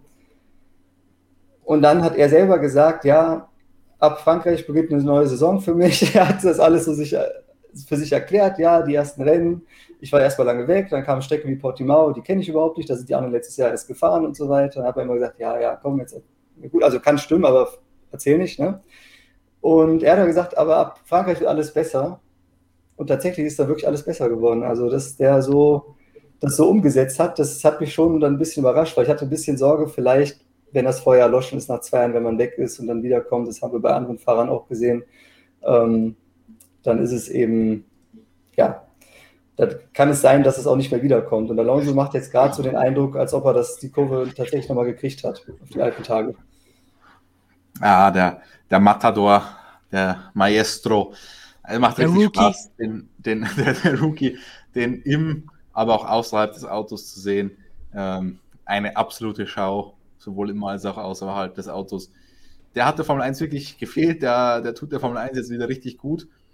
Und ein bisschen schade, dass er jetzt nicht diesen Sieg geholt hat. Das wäre das wär natürlich ja. eine sensationelle Geschichte gewesen. Also, ach, schade. Aber, muss, ähm, aber Entschuldigung? Ja, aber muss man nicht sagen, dass dieser Kampf gegen Hamilton viel heroischer war, als einfach das Rennen zu gewinnen nach Glück in der ersten Kurve. Es war einfach viel geiler, was er gemacht hat, ja. fand ich. Ja, aber ich meine, da hätte es Sepp gegen Alonso gegeben. Ähm, vielleicht wäre der, Sepp, vielleicht wär der Sepp dann sogar noch ein bisschen aggressiver gewesen, wenn er gegen den Alonso gekämpft hätte. Das wäre auch ein geiler Zweikampf gewesen, muss man sagen. Und dann ja, über 70 Stunden und nicht nur dann über die, über die 5. Also Alonso, Alonso hat, erfahrungsgemäß hat Alonso eine schnellere Rennpace als Ocon. Ocon war ja, das stimmt, der vielleicht weggefahren. Gut, aber ich könnte mir vorstellen, dass Vettel da vielleicht nicht so dran geblieben wäre. Aber, also, das hätte ich schon, also ein Alonso-Sieg, das wäre natürlich schon gigantisch gewesen. Ja ähm, insgesamt für die Formel 1. Äh, jetzt haben wir halt den Ocon, der zum Sieg gekommen ist, wie die Jungfrau zum Kind so ein bisschen. Aber naja, du musst dich trotzdem auch, wie, wie immer, in die Position auch erstmal bringen. Und im Qualifying war er ja diesmal tatsächlich dann auch wieder schneller als Fernando. Also von dem her geht das schon insgesamt dann auch so in Ordnung. Insgesamt Alpine sehe ich trotzdem sehr, sehr, sehr kritisch, muss ich sagen. Denn rechnen wir mal jetzt dieses eine Wunderergebnis raus, ja. sieht es richtig schlecht aus für Alpine. Also richtig, richtig schlecht. Und letztes Jahr haben sie noch um P3 gekämpft. Und wenn wir jetzt dieses eine Ergebnis rausrechnen, das ist ja eine Katastrophe. Also die haben jetzt mehr Punkte in einem Rennen geholt, als in der gesamten vorherigen Saison zusammenfasst. Also fast. Fast. Aber also fast 40, genau das gleiche. 40, 40 zu 37. 37. Also lass das Rennen mal anders laufen und dann sprechen wir da über was ganz anderes. Also dann sind die hinter Alpha Tauri ähm, und ungefähr bei Aston Martin also dann ist das halt so das letzte Mittelfeldteam, bevor der Williams kommt. Also äh, die können froh sein, dass das jetzt mal so lief. Aber insgesamt sind die schon noch erheblich in Gefahr, die Saison auf Platz 6 oder sogar 7 zu beenden. Ja, und also das ist Abstand, ja, also das ist eine Katastrophe. Abstand auf Alpha Tauri, wie wir hier sehen, ist nicht so riesig. Ja, und ich meine, Aston Martin wäre jetzt Sepp nicht disqualifiziert worden. Ja würde es auch noch anders ausschauen. Also. Und denen ist, glaube ich, eher nochmal so ein Lucky Punch zuzutrauen als Alpine. Ja, das würde ich jetzt so auch nicht sagen. Ein Lucky Punch ist da in dem Feld so allen irgendwie zuzutrauen. Das, sowas kann sie nicht planen, sowas kann sie nicht abschätzen. Kann, kann immer passieren. Ich meine, Alpine hat ja dann jetzt auch den Alonso, der wieder richtig in Form ist. Der wird da, wenn irgendwie sowas ist, auch wieder, glaube ich, ganz gut ablunzen. Ich meine, Alonso hat ein bisschen gebraucht, Flo hat es erwähnt. Äh, der Radunfall, den äh, dürfen wir auch nicht vergessen. Das war natürlich alles ja. andere als eine optimale Vorbereitung. Dann generell die, die ganzen Wechsler, die, die Wechsler hatten ja schon Probleme und er war jetzt doch auch ein bisschen weg. Und dann mit so wenig Testfahrten, ähm, eine Stunde Trainingszeit weniger am Freitag, dürfen wir auch nicht vergessen. Wir haben ja nur noch zweimal 60 statt zweimal 90 Minuten. Also es ist schon eine verdammt schwierige Saison, um sich da wieder reinzufuchsen, wenn man da ein bisschen draußen ist oder wenn man aus dem Rhythmus ist, wenn es einfach nicht so läuft ist es in dieser Saison verdammt schwer. Ja. Ich glaube, dieser Radunfall ist so ein bisschen auch untergegangen und die Verletzung dabei in all dem anderen, was so vor Saisonbeginn passiert ist und weil er ja auch dann fahren konnte. Aber haben vielleicht einige auch vergessen. Und andererseits, wenn ich mich zurückerinnere, letztes Jahr, als das Comeback bekannt gegeben wurde, haben wir auch als allererstes gesagt, ja, das berühmt-berüchtigte Abwarten. Aber schauen wir mal, wie er nach so einer langen Pause wieder reinkommt und bis wann er wieder reinkommt und ob er auf diese alte Form wieder zurückkommen kann, dieser überlegene Gott Fernando Alonso, von dem dann immer jeder gerne spricht, inklusive ihm selbst. Aber hat gesehen, das ist auch für ihn nicht so einfach gewesen, unter all den Umständen, die Christian ja eben aufgezählt hat. Was trauen wir ihnen jetzt in der zweiten Saisonhälfte zu, nachdem wir jetzt diese eine Rennen hatten, wo sie fast so viele Punkte wie in zehn Rennen davor geholt haben? Können die da noch mal irgendwo ein bisschen was rausholen oder müssen sie wirklich nach hinten schauen? Also, also ich glaube, nach vorne geht aber nicht. der Fahrer angeht, geht auf jeden Fall mehr.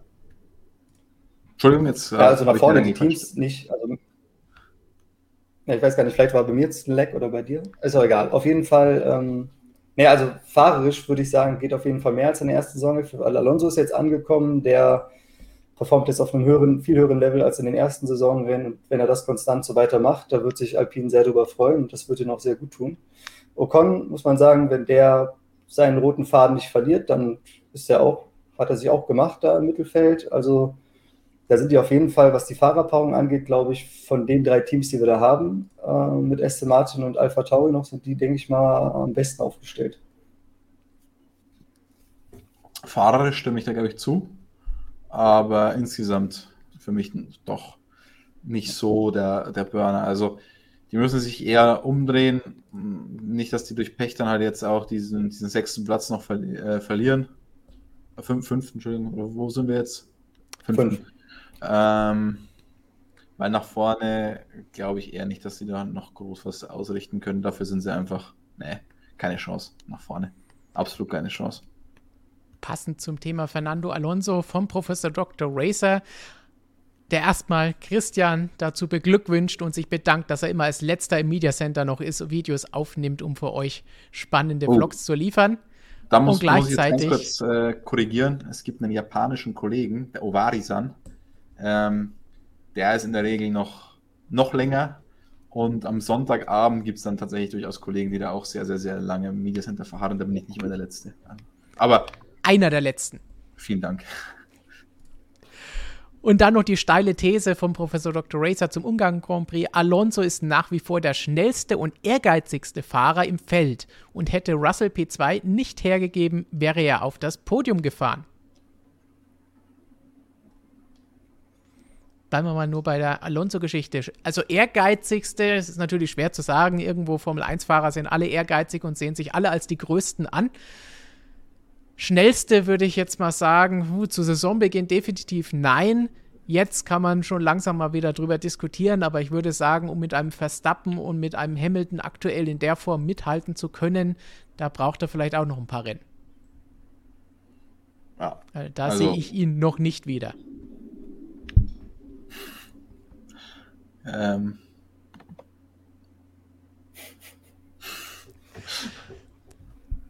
für den Podcast aus dem Chat kommt zu dem Lob an Christian, dass er immer einer der letzten im Media Center ist. Plot Twist: Christian arbeitet einfach nur langsam. Ähm, der Kollege Roger Benoit, ihr könnt euch übrigens auch ein, auf ein sehr ausführliches Video mit ihm freuen. Äh, der kommt öfter mal vorbei. Äh, wenn ich dann irgendwann hektisch am Computer sitze, sagt er immer in seinem schöner, schönen Schweizer äh, Dialekt: Arbeite, wie du noch nie gearbeitet hast. Oder, oder schreib, wie du noch nie geschrieben hast. Schnell und gut. Legende Roger. Und damit würde ich sagen, das ist der perfekte Schlusspunkt für den Alpin-Abschnitt. Denn von der Legende Alonso zur Legende Roger Benoit und jetzt weiter zum legendären Rennstall McLaren. Dieses Jahr mit Mercedes Power, Lando Norris und Daniel Ricciardo unterwegs. Wir wechseln auch hier auf unsere Statistik, die wir dazu passend, oh, das ist ein finsteres Bild von beiden Fahrern. Oh. Zumindest Lando hätte, glaube ich, ein bisschen mehr zu lächeln in diesem Jahr. Insgesamt McLaren. Ich sag aber nicht nach dem, aber nicht nach dem Rennen. nicht nach diesem Rennen. Da kommen wir auch gleich zu. 2020 waren sie Dritter mit 202 Punkten. Jetzt 2021 sind sie aktuell Vierter, punktgleich mit Ferrari, aber haben schon 163 Punkte, also sind schon auf gutem Weg, bald die Punktmarke vom vergangenen Jahr zu übertreffen oder zumindest einzustellen harter Kampf mit Ferrari in der Konstrukteurswertung zwischen diesen beiden Teams. McLaren hat die Form aus dem Vorjahr auf jeden Fall bestätigt. Der Aufwärtstrend, wenn wir vorhin bei Williams vom frischen Schwung gesprochen haben, bei McLaren ist ja schon ein bisschen länger da mit Andreas Seidel und Zach Brown, die das Team fest im Griff haben und auf Ziel und auf Kurs gebracht haben. Flo hatte auch in unserer letzten Printausgabe eine schöne Geschichte drin, wo es sieht, McLaren ist wieder auf dem Weg zu einem der Top-Teams, wieder zu ein bisschen zu dem alten Imperium zurück, sind politisch auch wieder ein bisschen aktiv, trauen sich hinter den Kulissen was zu sagen oder auch öffentlich was zu sagen. Lando Norris, beeindruckende Leistung, mehr braucht man dazu gar nicht sagen. Wir haben da schon öfter erwähnt, dass wir es ihm vor Saisonbeginn vielleicht gar nicht so sehr zugetraut haben, aber all die Podestplätze, P3 in der WM vor Bottas und Perez, den zweiten Fahrer bei den beiden Top-Teams. Jetzt hat er Pech gehabt in Ungarn, ansonsten immer in den Punkten, also Tip-Top-Leistung von ihm. Ganz anders als bei Daniel Ricciardo, bei dem es enttäuschend ist, wie die erste Saisonhälfte gelaufen ist. Er kommt mit dem Auto nicht so klar, hat Eingewöhnungsprobleme. Zwischendrin gab es mal ein bisschen ein Hoch, aber dann gab es wieder den Rückschlag und der muss sich in der zweiten Saisonhälfte definitiv noch steigern. Also ein bisschen durchmischtes Fazit, zumindest wenn man Danny mit reinzieht, aber ansonsten bei McLaren Daumen hoch. Kurzes, schnelles Fazit. Ähm, hört sich ein bisschen blöd an, weil die im letzten Jahr ja Dritter wurden und dieses Jahr halt möglicherweise nicht Dritter werden, aber das liegt halt einfach nur daran, dass Ferrari wieder in einigermaßen Normalform ist. McLaren an sich, die machen einen überragenden Job. Da geht es einfach wirklich in die richtige Richtung. Hätte McLaren jetzt noch so einen zweiten Lando. Aktuell wird es nochmal deutlich besser ausschauen. Also fahrerisch vielleicht Ricardo schon die Enttäuschung der Saison, muss man leider sagen. Von dem haben wir uns alle mehr erwartet. Ähm, ich habe es vorhin schon gesagt, es ist eine schwierige Saison, wenn man da jetzt nicht klarkommt, weil es eben wenig Eingewöhnungszeit bei Testfahrten gab und Freitagstraining halt auch eine Stunde weniger ist. Ähm, deswegen tut er mir da auch ein bisschen leid, aber und das darf man da auch nicht vergessen, weil viele Leute immer sagen, der grinst dann trotzdem noch so, so blöd rum, obwohl es nicht läuft. Ich glaube, das ist super für das Team, weil er ist dann nicht so ein Miesepeter, der dann, also ich glaube, Alonso zum Beispiel wäre da unausstehlich in so einer Situation. Gut, jetzt kann man auch sagen, ja, Alonso würde auch nicht so schlecht abschneiden im Vergleich zu Landon Norris. Ähm, aber deswegen, ich glaube, das ist trotzdem, wie er sich verhält, sehr, sehr gut fürs Team insgesamt. Und ja, McLaren absolut, absolut super mit dabei. Lando Norris, was der abliefert, ist der absolute Wahnsinn. Norris für mich eigentlich die Überraschung der Saison, muss ich sagen.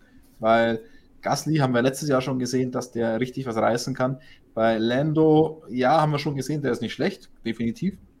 Aber dass der konstant so gut sein kann, dass ja. der konstant da vorne mal einen Red Bull oder mal einen Mercedes hinter sich lassen kann im Qualifying. Also das hätte ich wirklich nicht gedacht und für mich die Überraschung des Jahres auf Fahrerseite. Dem schließe ich mich da komplett an. Flo, wie sieht es bei dir aus?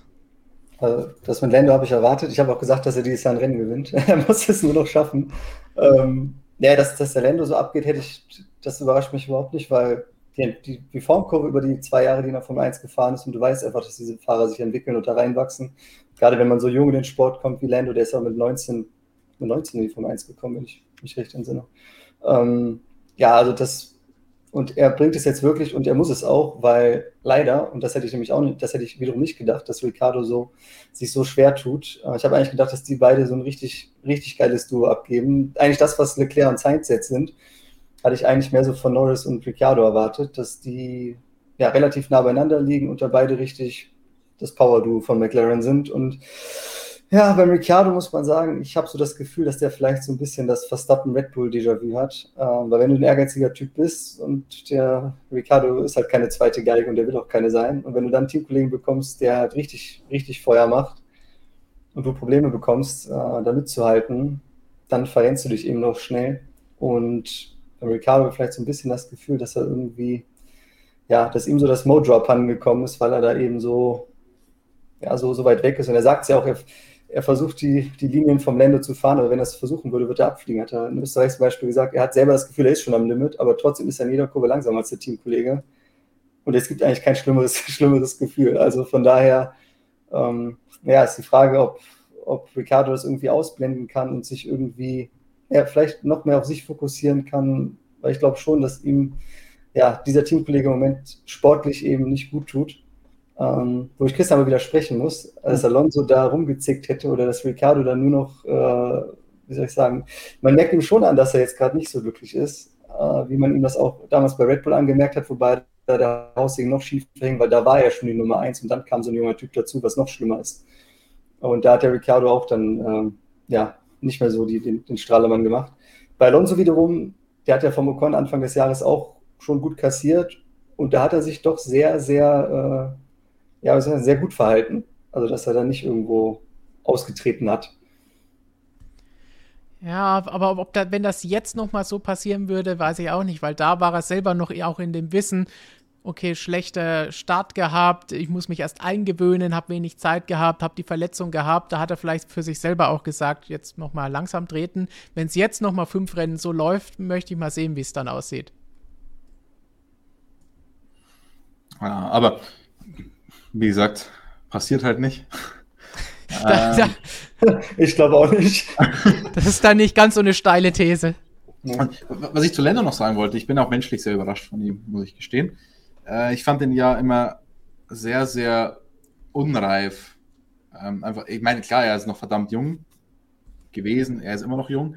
Aber ich habe den, ich weiß nicht, ich glaube, ich habe es im Stream schon mal gesagt, für mich war er so, so ein kleiner Mozart, so, so ein Wunderkind, das einfach zu früh von der menschlichen Entwicklung her so, so eine Gabe hatte und dann zu früh zu hoch gekommen ist. Bei Verstappen finde ich, der war menschlich weiter, als er da schon in die Formel 1 gekommen ist. Lando war mir noch so ein bisschen zu unreif.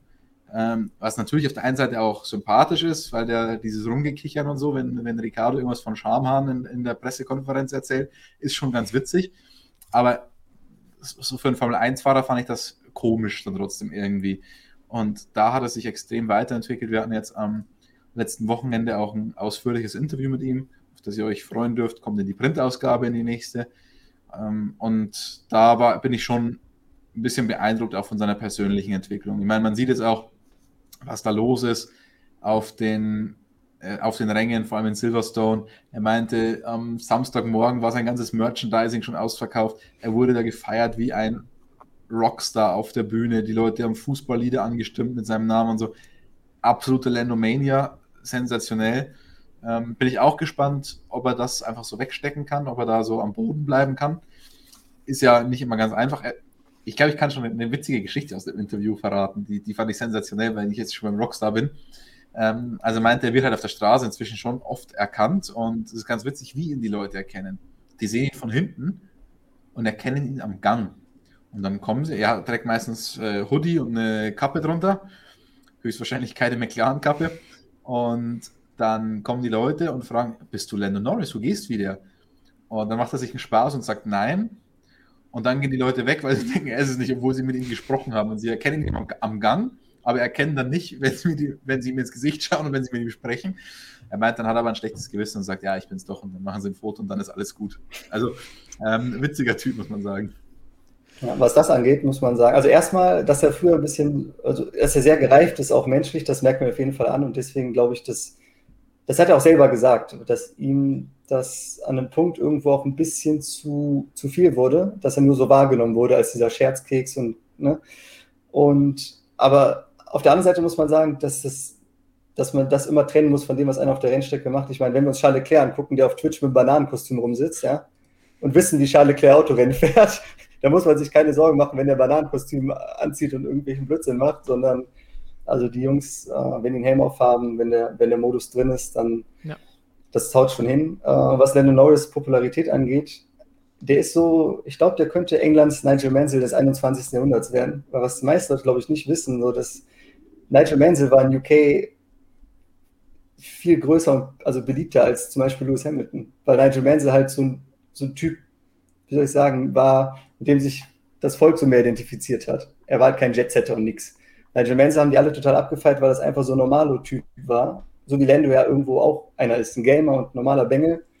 Und ich glaube, das kommt äh, bei der Masse sehr, sehr gut an. Also, ich wünsche mir jetzt zum einen mal Lando Norris mit äh, schönem Schnauzer, mit Nigel Mansell ja. Gedächtnisbad. Sepp hat ihn ja schon mal getragen. Ähm, ich weiß aber nicht, ob man die jetzt so vergleichen kann, weil ich meine, Lando kommt auch aus nicht allzu ärmlichen ähm, Bedingungen. Also ja, aber das merkst du ihm ja nicht an. Er ist ein normaler ja, Typ, ich meine, er fährt Autorennen, Nigel Mansell auch, aber Lando ist ein normaler Typ, er zockt, er macht Späße, er ist, er ist greifbar für die Menschen, so ja. wie es Nigel Mansell halt früher auch war. Und das ist halt das, was die Leute, ja, was, was die halt angezogen hat. Denke, können wir gleich sehen. Gebt mal einen Daumen rauf oder runter, mögt ihr Lando Norris? Denke, bei McLaren insgesamt sind wir uns eh klar, dass der Daumen nach oben geht. Das heißt, die brauchen wir gar nicht bewerten, aber macht mal Norris top oder nee, nicht mein Fall. Und dann werden wir gleich mal sehen, wie es zumindest unter den deutschsprachigen Fans hier aus Deutschland, Österreich, Schweiz, Kanada und dem hohen Norden, wo immer ihr alle zuschaut. Und ich sehe lauter Daumen nach oben, Herzchen und alles drum und dran. Also alle Lando Norris-Fans, Norris also alles die Lando Mania, die Christian eben erwähnt hat. Der muss aufs nächste Cover, Stefan. Da verkaufen wir richtig Magazine. Hm. Jetzt könnt ihr euch entscheiden. Auch da könnt ihr jetzt die Daumen zeigen, ob ihr das dann kaufen würdet. Oder eh schon alle habt wahrscheinlich. So, Lando Norris, da gibt es auch noch hier einen Kommentar von Be Peter Großkopf. Vielen Dank für diesen super Chat. Lando Norris ist der neue Lewis Hamilton. Eure Meinung dazu? Ich gucke immer auf ihn, ist ein Vorbild. Ich sage, er ist der neue Nigel Mansell. ja. Nein, aber das ist das britische Zugpferd und das Superteil, also der, der Typ, mit dem sie alle mitfiebern. So. Ja. Also vielen Dank für diesen Superchat. Es ist immer wieder Wahnsinn, die Unterstützung zu sehen. Muss man zur Halbzeit auch immer mal wieder, glaube ich, betonen. Absoluter Wahnsinn, wie viele von euch da zuschauen, wie viele mitmachen, wie viele da auch ernsthaft diskutieren mit uns. Jetzt ging es teilweise ein bisschen unter die Gürtellinie mit Verstappen gegen Hamilton und das hat man gemerkt dass da die Stimmung sehr aufgeheizt ist, aber insgesamt trotzdem wahnsinnige Base. Ähm, ist Lando der neue Lewis? Mm, nee, für mich nicht, auch menschlich überhaupt nicht und so. Er ist, mm, ich finde die sehr, sehr unterschiedlich, um ehrlich zu sein. Also menschlich, fahrerisch, ich meine, der eine ist der erfolgreichste Fahrer der Formel 1-Geschichte, das kann man jetzt auch nicht sagen, zu einem Fahrer, der noch kein Grand Prix gewonnen hat.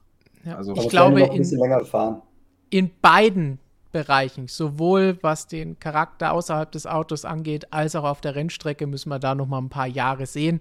Erfolge auf der Rennstrecke ist schön, super erfolgreich für das, was er aktuell hat, aber Rennen gewinnen, Titel gewinnen, konstant dabei sein. Ich meine, das haben wir Max Verstappen jetzt schon öfter mal die letzten Jahre vorgehalten. Ist immer was anderes, wenn man dann tatsächlich mal im WM-Kampf drin ist, als dass man zwei, dreimal im Jahr vielleicht die Chance hat, ein Rennen zu gewinnen. Und es ist bei Lando genauso. Auch da müssen wir erstmal schauen, wie sich das Ganze entwickelt und wie er es sich dann gibt. Und auch neben der Strecke haben wir jetzt ja schon eine Entwicklung gesehen und er ist gereift. Und das wird natürlich die nächsten Jahre dann auch nochmal weitergehen. Aber auch da, anderer Typ muss jetzt nicht sich wie Louis für alles Mögliche einsetzen wie Sebastian Vettel. Aber vielleicht kommt das dann da auch noch. Dann sammelt er vielleicht den Müll auf den Tribünen in Silverstone. Übrigens ganz witzig, dass Andreas Seil selbst ja auch nicht sagen will, er ist ein zukünftiger Weltmeister. Das ist ja immer so, ähm, wir sprechen sie hier im Stream öfter mal an. Robert attestiert das jungen Fahrern sehr gerne. Ähm, Future World Champion, Belief in Stoffel, ähm, was haben wir noch alles Magnus. Magnus.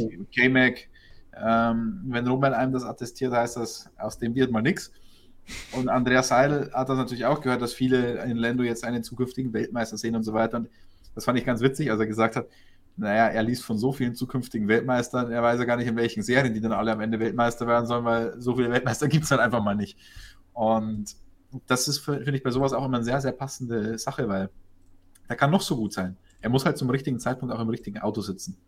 Und da jetzt zu sagen, der ist halt der nächste Hamilton, ich meine, Hamilton ist jetzt siebenfacher Weltmeister, möglicherweise am Ende ist er so achtfacher Weltmeister, ähm, ist halt dann einmalig in der Geschichte des Sports und dabei jemandem zu sagen, der noch nichts gewonnen hat, also jetzt bitte nicht falsch verstehen, aber er hat halt noch nichts Nein. gewonnen. Zu sagen, der ist der neue Lewis Hamilton, finde ich ganz, ganz schwer. Zumindest ja, nicht in der Formel 1. Ja den, es bezieht sich ja nicht auf den Lewis Hamilton, der sieben Weltmeister hat, sondern auf den, der Lewis Hamilton mal war. Weil Lewis Hamilton ist ja nicht mit sieben Weltmeistertiteln und als Superstar in die Formel 1 gekommen. Und den Vergleich kann man vielleicht schon ziehen, dass man sagt, da ist jemand, der das Potenzial zeigt, ganz nach vorne zu kommen, was Hamilton ja auch von Anfang an gemacht hat. So. Das kann man ja, aber, sagen. Aber ich meine, dann brauchst du ja den Hamilton-Vergleich nicht ziehen. Dann kannst du sagen, ist er, ein, ist er ein, ein, super Fahrer wie 20 andere auch, die Jungen, die Formel 1 gekommen sind und super waren. Aber wenn, wenn jemand sagt, ist, der, ist das der neue Lewis Hamilton und Lewis Hamilton ist halt bekannt dafür, jetzt der erfolgreichste Formel 1-Fahrer der Geschichte zu sein und nicht für einen super Rookie, weil da gibt es viele von. Oder also Rookie oder super. Finde ich nicht. Also ich finde nicht, dass es viele Rookies wie Lewis Hamilton oder Lando Norris oder Charles Leclerc gegeben hat. Ja, aber das ist ja alleine schon der Punkt. Die, die Rookies wie Hamilton, wie Leclerc, wie Verstappen, sagt man dann auch. Aber Hamilton ist halt einer und das ist der erfolgreichste Fahrer. Deswegen einer wie der, auf jeden Fall. Einer wie die, die du gerade genannt hast und so, auf jeden Fall. Aber der ist halt dann für mich der erfolgreichste Fahrer der Formel 1-Geschichte. Und das finde ich dann ein bisschen zu weit hergeholt in so einem frühen Stadium. Ja, da müssen wir, wie gesagt, auch wirklich mal ein paar Leistungen sehen. Und wie wir gesagt haben, er hat ja schon mal was gewonnen außerhalb der Formel 1, um hierher zu kommen. Aber in der Formel 1 muss er das jetzt auch erst nochmal beweisen. Und das ist nichts Böses. Das heißt nicht, dass wir es ihm nicht zutrauen. Er muss es nur einfach erstmal abliefern. Aber was du schön gesagt hast, als Andreas Seidel gemeint hat, so viele Serien gibt es gar nicht, dass die alle Weltmeister werden können. Die gehen dann bestimmt alle in die Formel E, denn da, wie wir wissen und in unserem Pro und Contra auf der Webseite auch lesen können, können noch 18 Fahrer vor dem Saisonfinale in Berlin am übernächsten Wochenende Weltmeister werden. Da sind sie alle. Und damit schließen wir diesen überlangen McLaren-Block ab, denn wir haben noch drei Teams vor uns. Und das nächste ist das Team, das wir eben schon teilweise mit angesprochen haben, nämlich die, die gegen McLaren um den dritten Platz in der Konstrukteurswertung kämpfen. Rotes Team mit einem springenden Pferd habt ihr vielleicht schon mal gehört. 2020 nur auf Platz 6 mit 131 Punkten gewesen. Dieses Jahr auf Platz 3 punktgleich mit McLaren mit 163 Punkten. Also jetzt schon mehr als im Vorjahr vielleicht eins der Comebacks des Jahres. Wir hatten es über den Winter ja so ein bisschen vermutet und ihnen auch zugetraut, wieder Dritter zu werden. Sie haben den Motor überarbeitet, haben das Auto verbessert, hatten zwei überraschende Pole Positions, Podestplätze, alles ein bisschen unerwartet gekommen. Auch auf unterschiedlichen Streckencharakteristiken, wo man nicht so ganz weiß. Ferrari eine Wundertüte wo funktioniert es? Mal sind sie auf Stadtkursen gut, dann sind sie plötzlich auch in Silverstone gut gewesen und keiner weiß genau, wo das hergekommen ist. Wundertüte, insgesamt aber positiv gemeint, Wundertüte. Zwei konstante Fahrer. Leclerc zweimal Pole gehabt, den Crash in Monaco hat ihm wahrscheinlich dann den Sieg gekostet. Insgesamt kann er mitkämpfen, wenn er ein besseres Auto hat, hat das Ganze bewiesen. Sainz kürzeste Eingewöhnungszeit von allen, die das Team gewechselt haben. Haben wir auch in unserem Artikel, unserer aktuellen Printausgabe, den Flo geschrieben hat, mit drin. Und damit bester Neuer von den Teamwechslern. Hat aber auch einige Fehler gemacht. Wir hatten Imola nicht wirklich ein sauberes Rennen. Zuletzt auch ein paar Abflüge hier und da. Das heißt, er liefert regelmäßig ab, aber müsste es noch konstanter auch bringen. Wie seht ihr die Roten? Also ich muss sagen, dass Sainz für mich, glaube ich, die größte Überraschung ist, weil ich dachte, dass der es gegen Leclerc schwerer hat. Also der, der hat wirklich, also er war bei McLaren war wirklich super in den Jahren, aber da war er eben auch in seiner Komfortzone, alles hat gepasst. Und wenn du dann bei Ferrari gegen einen Typen fährst, der der absolute King im Haus ist, dann ist es natürlich immer schwierig, wenn man neu dazukommt. Das, was halt Ricardo auch bei McLaren mit Norris jetzt erlebt oder Perez mit Verstappen bei Red Bull. Und da muss man sagen, hat sich Sainz bisher am besten angestellt. Was die Fehlerquote angeht, ja, er hat ein paar gemacht. Leclerc hat sein Auto in Monaco auch in die Wand gefahren. Also, wie soll ich sagen, die, die beiden pushen schon die, beide sehr hart. Bei Leclerc ist man das ja gewohnt.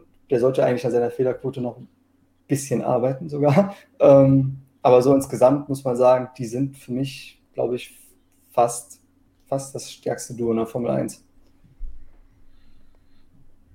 Ähm, ja, würde ich jetzt gar nicht widersprechen, glaube ich.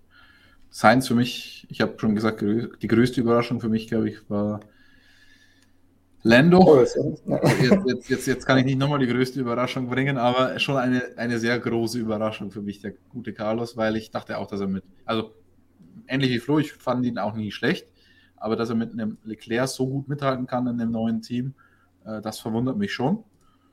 Ähm, trotzdem ist die Dynamik innerhalb des Teams noch sehr, sehr gut. Also da ist jetzt der Leclerc nicht irgendwie angesäuert, dass er, ich meine, der ist ja trotzdem noch schneller, darf man auch nicht vergessen. Der Leclerc ist nicht angesäuert, dass jetzt da einer kommt, der ihn Druck macht. Der Sainz ist nicht angesäuert, dass er doch langsamer ist als der Leclerc. Ähm, deswegen, also das gefällt mir eigentlich sehr gut.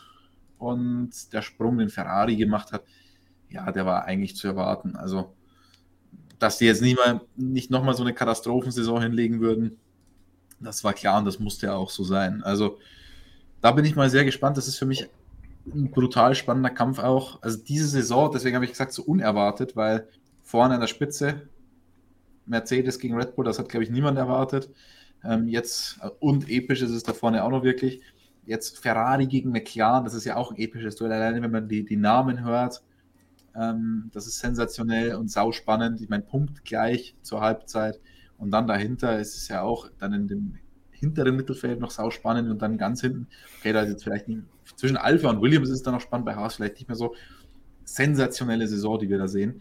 Und Ferrari trägt nach dem sehr, sehr schwachen letzten Jahr tatsächlich mal wieder zu bei, zu einer guten Saison und zu guten Rennen, weil letztes Jahr war es nur gut für uns, weil wir einen Katastrophenbericht nach dem anderen schreiben konnten und only bad news are good news, wie man immer so schön sagt, ähm, die wurden dann gut gelesen. Aber definitiv, wir haben es ja schon erwartet und gesagt, wir trauen es ihnen zu, dass sie es schaffen. Aber es ist schön zu sehen, dass sie es jetzt auch geschafft haben, dass sie ganz vorne reinfahren und gegen Red Bull und Mercedes kämpfen können dieses Jahr. Das hat eh keiner von uns erwartet. Aber dass Ferrari an sich das Maximum von dem, was sie rausholen konnten, rausgeholt hat, muss ich sagen, gibt einen Daumen nach oben in dieser Hinsicht. Ja.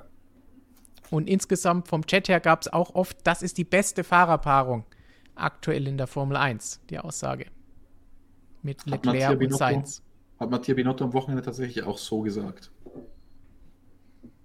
Also gut, ich sag mal so, das würde wahrscheinlich fast jeder Teamchef sagen, dass, ja. dass er die beste Fahrerpaarung hat. Gut, Günther Steiner, glaube ich, der ist so ehrlich. Ähm, der wäre da vielleicht ein bisschen vorsichtig, aber sonst würde das wahrscheinlich jeder von sich behaupten. Bei zwei Rookies kann man das, denke ich, auch so sagen und muss es nicht unbedingt übers Knie brechen und sagen, wir haben die besten Fahrer der Welt. Aber alle anderen würden es wahrscheinlich auch sagen. Und müssen es auch sagen, weil sie müssen ja hinter ihren Fahrern, ihrer Entscheidung stehen und ihnen zeigen, hallo, ihr könnt was. Wie es ja vielleicht bei Ferrari in der Vergangenheit nicht immer der Fall gewesen ist. Haben wir ja auch schon öfter mal kritisiert. Gut, dann haben wir Ferrari ganz, ganz schnell abgehandelt und haben umso mehr Zeit für die beiden Top-Teams, die um den WM-Titel kämpfen. Viele Daumen nach oben für Ferrari im Chat und mal schauen, wie das jetzt bei Red Bull und bei Mercedes aussehen wird. Da sind die Fakten ganz klar. Red Bull in beiden Jahren, letztes Jahr und dieses Jahr Platz 2. Aber 291 Punkte haben sie dieses Jahr schon eingefahren. Letztes Jahr waren es in der kompletten Saison 319. Das heißt, das knacken sie schon bald.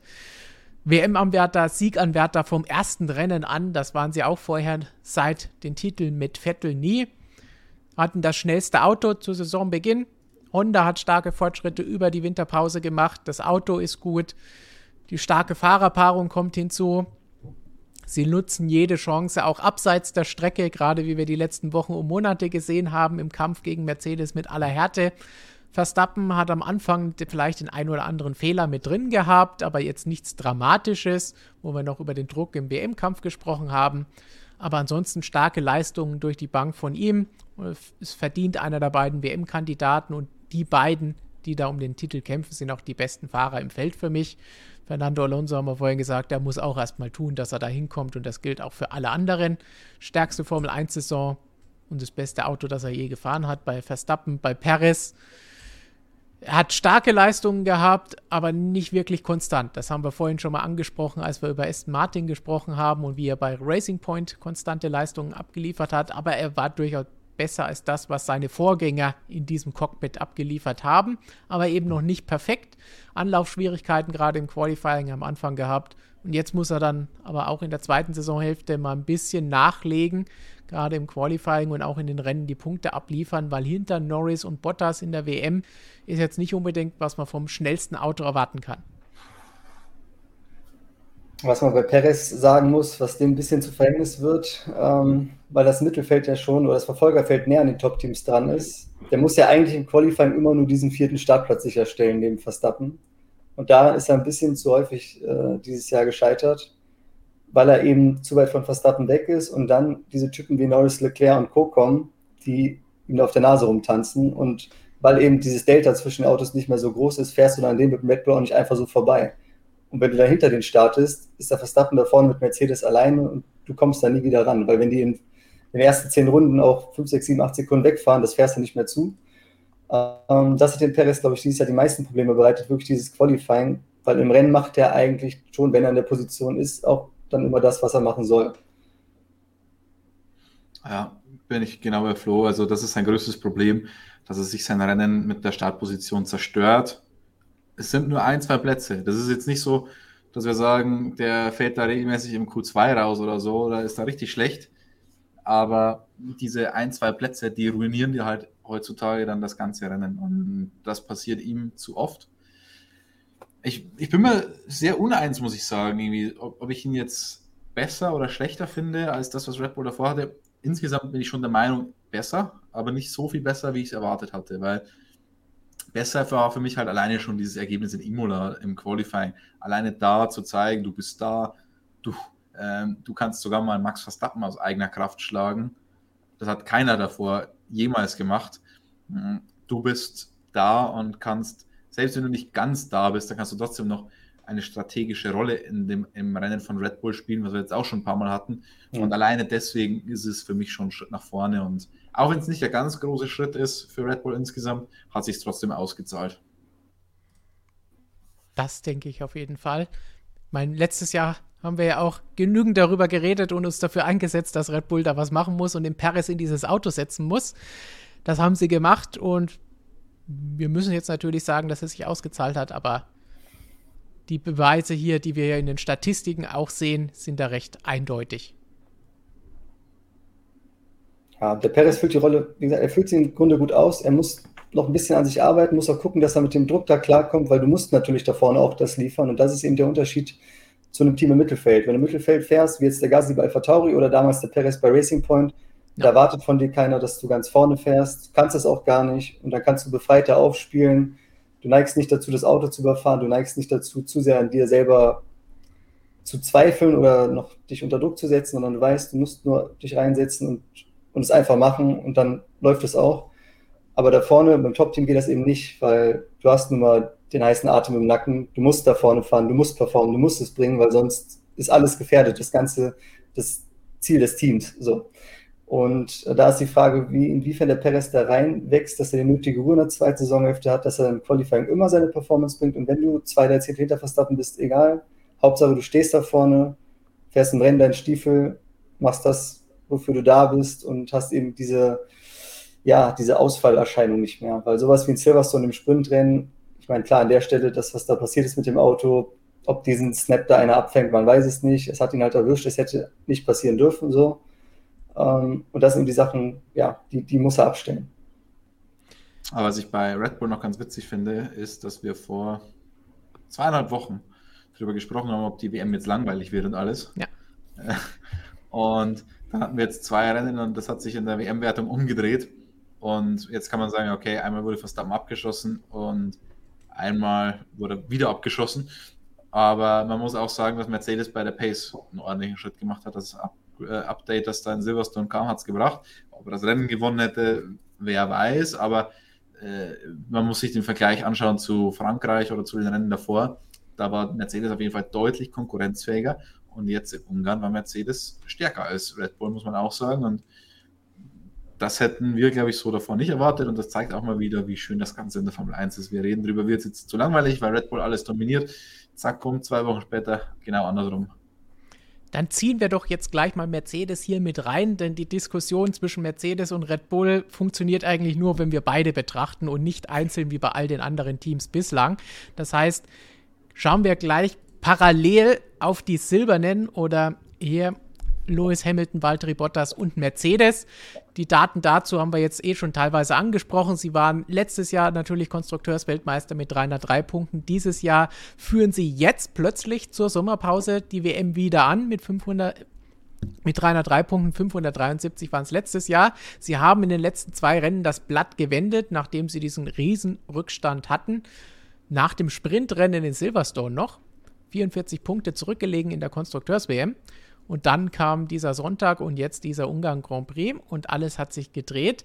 Am Anfang haben auch Sie ein bisschen über die Aero-Regeln gemeckert und gesagt, ja, daran lag es, dass unser Auto zu Saisonbeginn nicht schnell genug war. Sie hatten einen Rückstand ab dem ersten Test, haben das für den Saisonstart ein bisschen aufgeholt, sodass sie quasi ausgeglichen waren, ein bisschen hinter Red Bull waren und es dann abwechselnd je nach Strecke das eine oder das andere Auto und je nachdem, wie der Fahrer dort gefahren ist, geschwankt hat beim Kräfteverhältnis.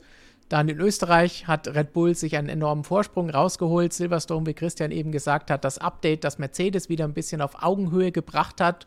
Und jetzt in Ungarn plötzlich auf einer ganz anderen Strecke waren sie sogar schneller. Aber es haben sich auch einige Fehler bei ihnen eingeschlichen gehabt. Bei der Strategie gab es hier und da, auch zuletzt in Ungarn, seltsame Entscheidungen und Fehler. Es gab Boxenstops, die mehrere Tage gebraucht haben. Das ist nicht ganz ideal in der heutigen Zeit in der Formel 1. Weil Lewis Hamilton, er holt alles aus sich und aus dem Auto, aus dem Material, was es rausgibt, raus, geht bis ans Limit. Aber dadurch hat er dieses Jahr auch schon einige Fehler gemacht. Nicht nur das Team, sondern auch bei Hamilton gab es wie in Imola diesen Ausflug ins Kiesbett oder auch im Baku, auch wenn er da meint, dass es kein Fehler von ihm gewesen ist, mit den Knöpfen am Lenkrad. Das heißt, da ist auch einiges nicht ideal verlaufen, ohne dass wir jetzt überhaupt über diesen Crash in Silverstone sprechen müssen. Und Valtteri Bottas, ja, ist, ich denke, mehr denn je die Nummer zwei in diesem Jahr. Er hat ein bisschen schlechter weggekommen, als er eigentlich sollte, teilweise. Er hatte einige Unfälle, wo er nicht unbedingt, äh, wo man vielleicht sagen kann, 50-50 in Imola mit Russell. In Ungarn ist es ganz klar sein Fehler. Aber so schlecht, wie er zu Saisonbeginn teilweise gemacht wurde, weil er eben keine Punkte geholt hat durch den Unfall in Imola und hier und da Fehlentscheidungen vom Team oder diesem Mammut-Boxenstopp. Ganz so schlecht war er da auch nicht, aber diese Punkte fehlen jetzt, auch wenn man dann schaut, er liegt hinter Norris in der Gesamtwertung. Insgesamt finde ich aber, ist er dieses Jahr nicht in der absoluten Bestform, die er teilweise die letzten Jahre hatte, wo er Hamilton auch noch öfter im Qualifying geschlagen hat oder öfter Pole Positions geholt hat. Also da denke ich, merkt man auch, dass da läuft es nicht so rund, wie es sollte. Dann schauen wir ganz kurz auf Mercedes und dann die Mischung Red Bull gegen Mercedes für den Rest der Saison. Da passt vielleicht auf beide Teams jetzt. Wart ihr überrascht, dass Red Bull zum Saisonstart das schnellste Auto im Feld hatte? Ja, schon. Das war immer mein Wunschdenken. Ich habe immer natürlich auf Red Bull gesetzt, weil wir haben uns alle gewünscht, dass irgendwer Mercedes mal Feuer macht. Aber so richtig daran geglaubt, so wie dominant wie Mercedes letztes Jahr auch war, ähm, habe ich nicht. Also ich hätte mir schon vorstellen können, klar, die Lücke kann, man kann immer näher rankommen an Mercedes, das haben andere Teams ja Ferrari auch schon geschafft in den Jahren. Ähm, ja, aber dass Mercedes wirklich so einen Kampf geboten bekommt, hätte ich, hätte ich nicht gedacht. Also da hat mich Red Bull schon positiv überrascht. Also daher kommt auch das Unerwartet bei mir vorhin in der Auflistung. Hätte ich niemals gedacht, dass wir so einen WM-Kampf erleben werden. Also wirklich niemals. Bei fast eingefrorenen Autos in der Übergangssaison. Ne, hätte ich, hätte ich sehr, sehr viel Geld, glaube ich, dagegen gewettet ich denke, so ziemlich jeder, vielleicht abgesehen von Red Bull, die es natürlich hoffen mussten und glauben, dran glauben mussten. Aber ansonsten hätte niemand gedacht, dass Red Bull zu Saisonbeginn besser ist und dass es so ausgeglichen ist und dass sie zur Saisonmitte wieder besser waren und jetzt wieder ein bisschen zurück. Das bringt uns auch so ein bisschen zum kompletten Saisonfazit oder Halbsaisonfazit zur Halbzeit. Ähm, nach dem ersten Rennen in Bahrain hatte ich die Kolumne geschrieben, oh, uns könnte die beste Saison seit vielen, vielen Jahren, vielleicht das Jahrzehnt ins Haus stehen. Da hast du, Christian, noch gesagt, ja, wäre ich mal vorsichtig beim nächsten Rennen und danach, da könnte sich da schnell wieder legen. Und vielleicht bis, Unge äh, bis Österreich hat man dann vielleicht auch gedacht, okay, jetzt droht die Gefahr, dass es plötzlich eine Red Bull-Dominanz ist anstelle von Mercedes-Dominanz. Aber so wie es rauf und runter, hin und her schwankt, auf und ab geht, das ist eigentlich die perfekte Formel 1-Saison. Und genauso, wenn es jetzt die zweite Saisonhälfte weitergeht bis zum Finale, was Besseres können wir uns gar nicht wünschen, egal wer dann am Ende gewinnt. Ja, und die Formel 1 zeigt, also so eine gute Saison haben wir wirklich ewig nicht mehr gesehen. Ähm, zwei Teams, zwei absolute Superstars, die zeigen, dass der Fahrer den Unterschied ausmacht. Weil man sieht es mit Bottas, man sieht es mit Perez der Fahrer ist es, der am Ende die Dominanz herstellt, die wir da jetzt zwischen den beiden Teams dann auch sehen. Ähm, sensationell. Es gibt aber trotzdem Tage, an denen es halt mal nicht läuft oder mal was passiert und dann gewinnt ein ganz anderer. Ähm, und das finde ich einfach echt cool. Das macht, das ist für mich aktuell der perfekte Motorsport, die perfekte Formel 1. Ich brauche keine 18 Fahrer, die am letzten Wochenende noch Weltmeister werden können, weil dann ist es irgendwann willkürlich. So ist es in der Formel 1 nicht. Die zeigen, dass sie die Besten sind. Du siehst Rising Stars mit so einem Lando Norris, mit so einem George Russell. Und es macht unfassbar viel Spaß. Also ich bin so froh, dass wir so eine Saison haben, weil in einer 23 Rennen umfassenden Saison, wenn du das nicht hättest, dann ja. Hilfe. Und es geht ja wirklich überall spannend zu. Wir haben jetzt gesehen, Williams kann plötzlich Punkte holen. Williams kann mit Russell im Qualifying überraschen, ins Q3 kommen. Solche Dinge, das sind ja alles Schlagzeilen, das sind alles Dinge, die, die wir die letzten Jahre niemals gesehen haben. Und das macht richtig Spaß, das für euch zu begleiten und auch mit euch darüber zu diskutieren. Ja, ich kann nur zustimmen. Also wir haben jetzt diese Grüppchenbildung in der Formel 1, eigentlich das, was man sich beim stabilen Reglement auch über die Jahre dann immer erwartet, dass das dann mal so kommt, dass alles mehr enger zusammenliegt. Dass natürlich vorne Top-Teams hast, die auch da vorne sind. Wenn es zwei sind, ist es schon perfekt. Wenn es drei sind, dann ist es fast schon, soll ich sagen, Utopie. Ähm, wenn man zwei hat, ein WM-Kampf zwischen vier Fahrern und, äh, und zwei Teams, das ist schon, ja, das ist schon das, wovon der Sport lebt. Das haben wir dieses Jahr zwischen zwei, wie Christian schon sagt, absoluten Superstars, zwei der besten Fahrer, die der Sport je gesehen hat. Also ja. Hamilton sicherlich, bei Verstappen bin ich auch schon so weit, das zu sagen. Ich meine, in den 25 Jahren, die ich den Sport jetzt gesehen habe, da waren nicht viele Fahrer wie Verstappen dabei. Ähm, und ja, dahinter die Grüppchenbildung, es geht für jeden um was, außer jetzt vielleicht für Haas, aber für alle anderen geht es um was in dieser Formel 1-Saison. Es geht zwischen McLaren und Ferrari auch zwei große Namen, auch wenn es nur um Platz 3 geht trotzdem ja. auch mit Superfahrern, selbst wenn Ricardo strauchelt, ist immer noch ein absoluter Weltklassefahrer, der da in diesem Auto sitzt. Ja, und du hast wirklich eine extrem hohe Qualität äh, und einen extrem harten Wettbewerb und das ist für mich sicherlich die beste Formel 1-Saison seit vielen Jahren. Definitiv. Ich glaube, da sind wir uns einig. Sagt uns doch auch einfach mal im Chat mit dem Daumen nach oben oder nach unten, aber wer macht denn das schon? sagt uns, wie euch die Saison bislang gefällt und da jetzt nicht drauf eingehen, ob ihr Fan von dem einen oder anderen Fahrer seid oder ob jetzt derjenige vorne ist oder nicht, sondern wie gefallen euch die Rennen, wie gefällt euch die Saison, wie ist die Spannung und dann mal sehen, wie ihr das Ganze bewertet und nicht nur wir hier mit unserem Blick aus der journalistischen Sicht. Ich sehe viele, viele Daumen nach oben jetzt schon mal am Anfang. Haut das weiter in den Chat rein und wir haben auch noch Fragen zum WM-Kampf, zum Beispiel von Daniel Moser. Vielen Dank für die Unterstützung und Grüße in die Schweiz. Denn er fragt, wenn Lewis die WM knapp verliert, hat Mercedes sie dann an diesem Rennen verschenkt, also in Ungarn. Was meint ihr zur Mercedes-Strategie?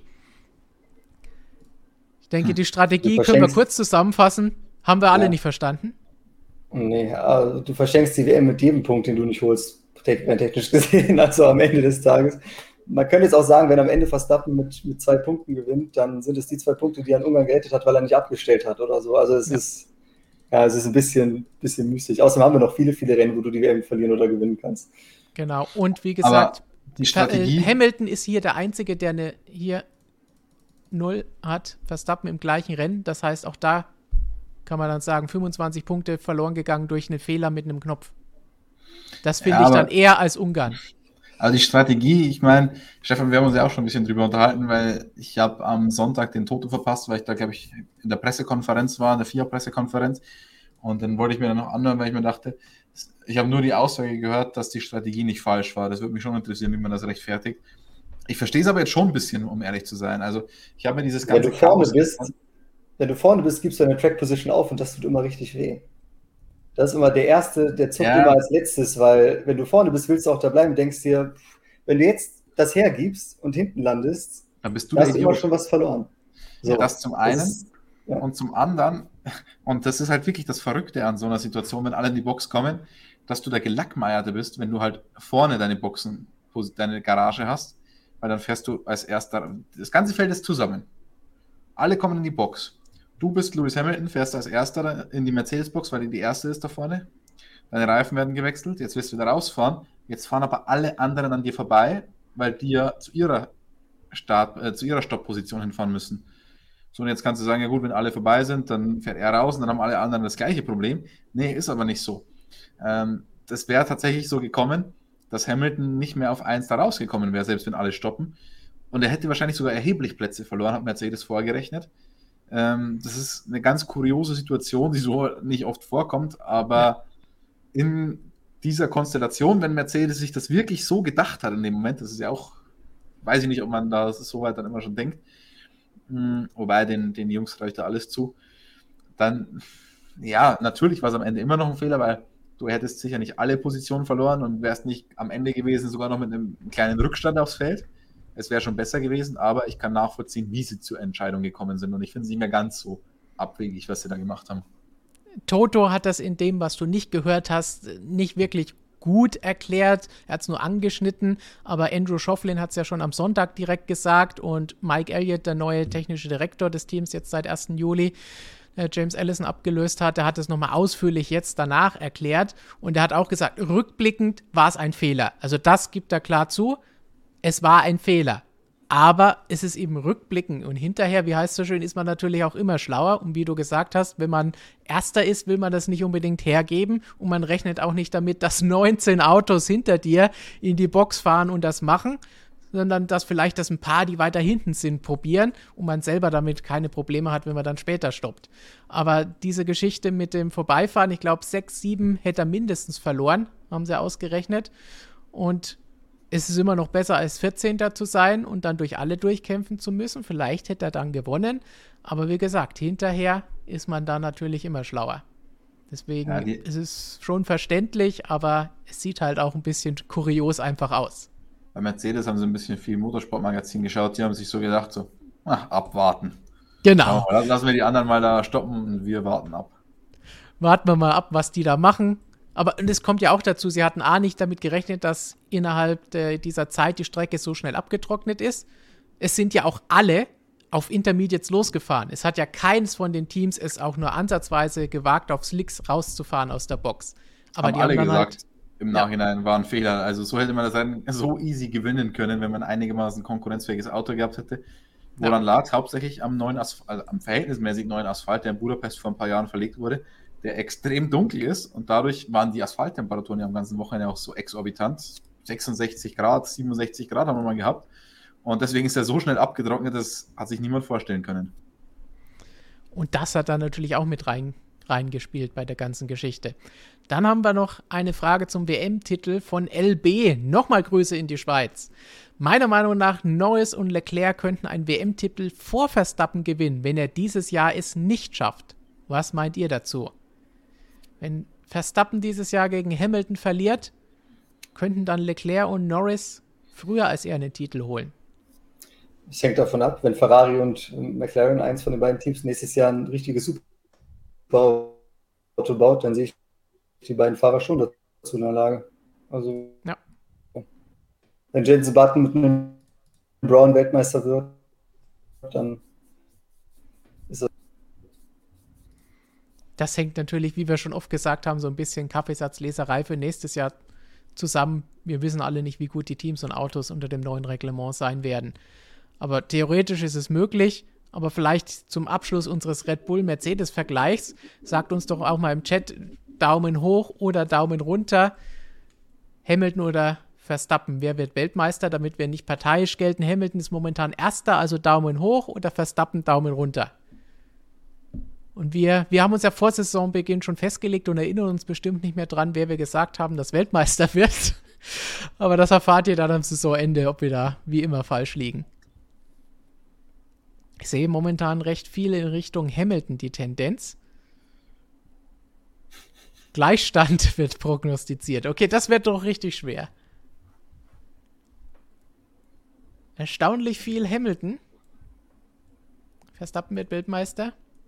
Ich sehe nur keinen perfekten Start in Zolder. Bin mal wieder traurig. Wie immer. Traurig, kein perfekt Start. Aber das ist DTM am kommenden Wochenende. Darüber wird euch Robert bei uns auf der Webseite natürlich wie immer informieren auf motorsportmagazin.com. Im Chat, wenn ich das jetzt so richtig deute, ist es ein bisschen in Richtung Hamilton, oder? Wenn ich das so mal interpretiere. Hm, ich weiß nicht. Es Ausgeglichen, würde ich sagen. Wahrscheinlich mittlerweile hat sich ein bisschen ausgeglichen. So ein bisschen, wie es auch in der Saison ist. Es geht rauf und runter, mal ein bisschen mehr der, dann ein bisschen der. Dann, nachdem wir jetzt lange über alle Teams gesprochen haben, wollen wir jetzt noch ein bisschen wissen, was bei euch so los war im Chat und welche Meinungen ihr vertretet und vor allen Dingen, was Gigi so zu sagen hat. Endlich, ich dachte schon, ihr habt mich vergessen. Wir sind schon du hättest ja mal an die Wand klopfen können. Ja, genau. Ähm, ja, ihr habt jetzt so viel geredet. Wo, wo soll, ich, soll ich anfangen? Einfach fangen, wir vielleicht, fangen wir vielleicht mal mit deinen Instagram-Fragen an, weil die passen noch wunderbar zu dem, was wir gerade gesprochen haben. Sehr gerne. Dann hole ich mir die mal eben her. Ähm, ja, fangen wir oben an. Flora Cindy fragt, was war eurer Meinung nach das beste Überholmanöver in der ersten Hälfte? Also in der ersten Hälfte der Saison, gehe ich mal davon aus. Jetzt könnte Nicht. man böse sein und sagen, äh, Hamilton gegen Verstappen in Silverstone. es steht ja nicht da geglücktes Überholmanöver. Naja, es ist ja geglückt am Ende, also für ihn, für denjenigen, der überholt hat. Ähm, so ist Man muss ja echt überlegen jetzt. Wir haben schon so viel ja. gesehen, also. Also es, man kann auf jeden Fall nicht sagen, dass es dieses Jahr an Überholmanövern gemangelt hat, wie es sonst früher nee. mal der Fall war mein, wenn man da rein nicht nur das Manöver an sich betrachtet und sagt, oh, das war jetzt geil irgendwo reingestochen, sondern allgemein den ganzen Kampf, dann gehört Alonso gegen Hamilton definitiv dazu. Weil zehn Runden lang so ein Duell hin und her immer wieder versuchen und am Ende klappt es dann. Wenn man das komplette Ding als Überholmanöver betrachtet, ist das ja, schon das ganz weit Fall. oben. Hm.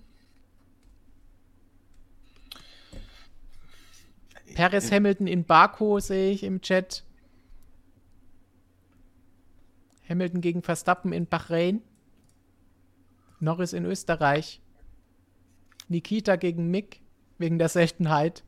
Ja, aber Nikita gegen Mick oder umgekehrt fand ich das in Monaco gar nicht mal so verkehrt in der, in der ersten Runde, wie Mick da dieses, dieses Überraschungsmanöver äh, gestartet hat. Das fand ich tatsächlich ganz cool. Aber sonst, man erinnert sich halt an einzelne Überholmanöver auch irgendwie nicht so gut, finde ich. Also wenn man es dann irgendwie, wenn man es dann wieder hört, dann okay, es ist sofort wieder im Kopf, aber jetzt einfach so eins zu nennen, fällt, fällt mir ganz schwer, um ehrlich zu sein.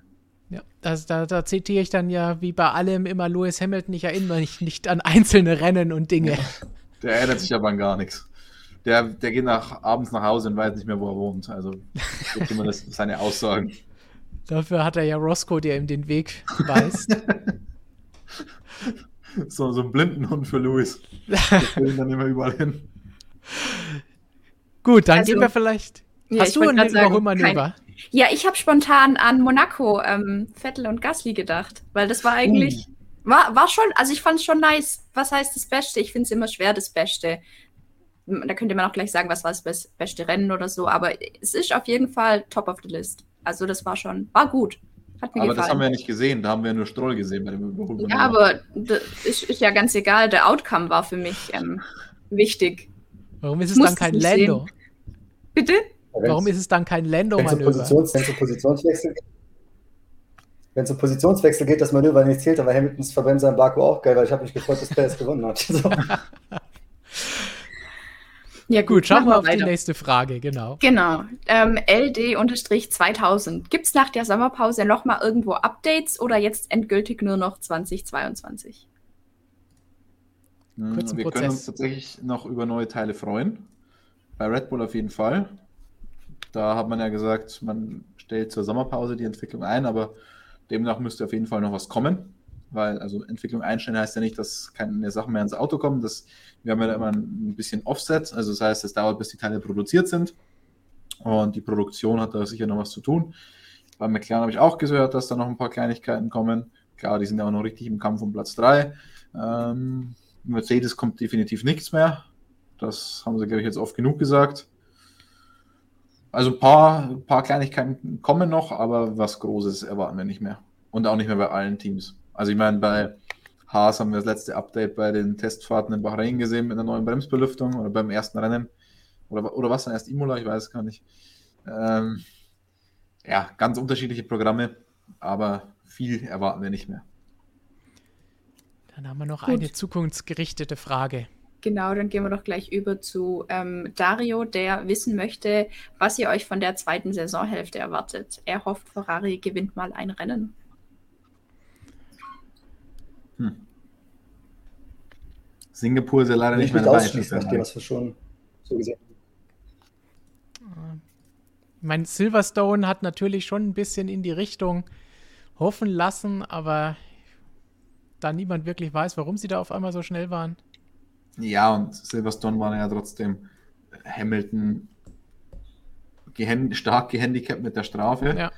Und Verstappen, Verstappen war da. gar nicht dabei. Also von dem her, pff, aus eigener Kraft wäre er halt dann Dritter geworden.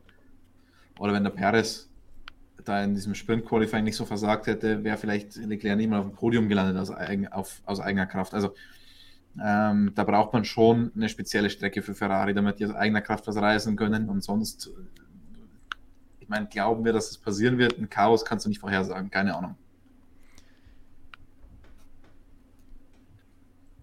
Sonst irgendwelche Prognosen? Also aus eigener Kraft nicht. Dass die auf einmal schneller sind als Red Bull und Mercedes, das werden wir nicht erleben. Nicht in diesem Jahr. Dann vielleicht was anderes, das oft kommt und jetzt auch wieder von Mountain Jay war. Christian, gibt es was Neues von den Tokens, von den Talerchen bei Mercedes?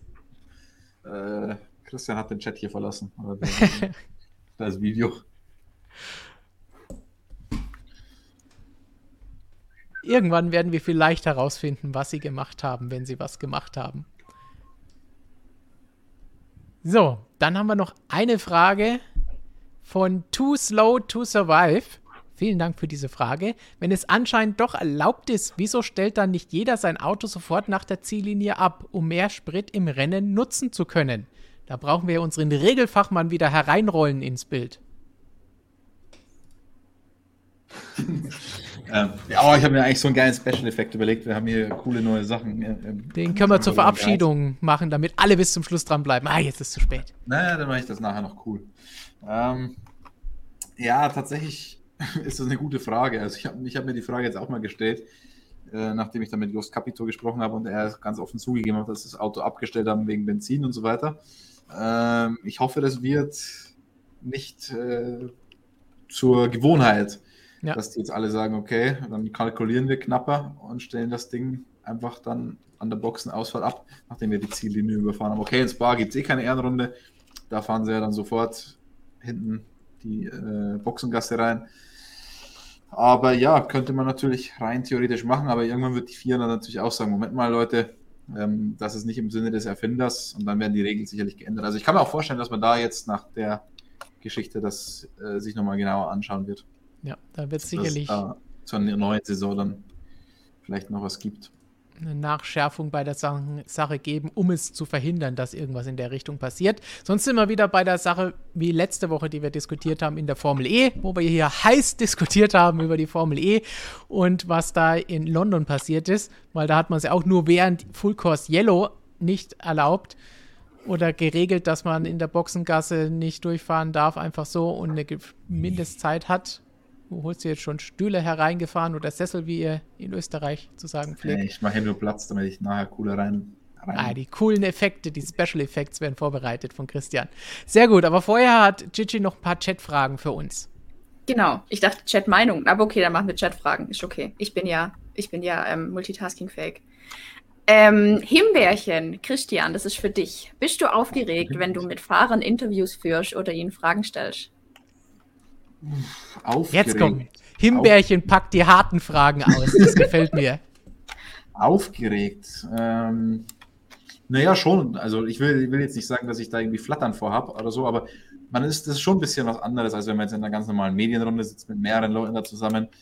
Ähm, manchmal kommen Interviews ganz spontan rein und dann kann man sich nicht gut vorbereiten. Und dann musst du natürlich gut improvisieren können weil ich ein fauler Mensch bin, kann ich einigermaßen improvisieren. Das kann ich noch aus der Schulzeit ganz gut. Ähm, sonst kommt es halt immer darauf an, wer dir gegenüber ist. Also es gibt äh, Fahrer, wo du oder Teamchefs, da hast du gar kein Problem. Da weißt du, das läuft einfach, mit dem verstehst du dich auch menschlich so gut. Und der erzählt dann immer einen Schwank aus seiner Jugend. Und da hast du dir teilweise dann früher noch Sachen vorbereitet, eine ganze Seite, und hast, hast 20 Fragen und von den 20 Fragen schaffst du in der Zeit nur fünf, weil das Gespräch einfach so läuft.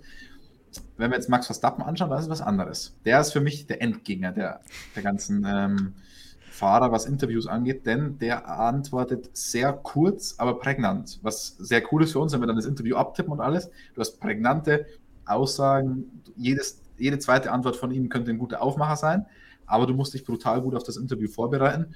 Sonst sitzt du da nach vier Minuten und dir sind die Fragen ausgegangen. Also, ähm, aber das, finde ich, macht dann auch am meisten Spaß, wenn du so eine Herausforderung hast. Und Max, der will, das ist so ein bisschen wie Bernie, da habe ich vor vielen, vielen Jahren mal ein langes Interview mit Bernie gehabt, da war ich noch viel jünger, war ich, da, war ich, da war ich wirklich richtig aufgeregt.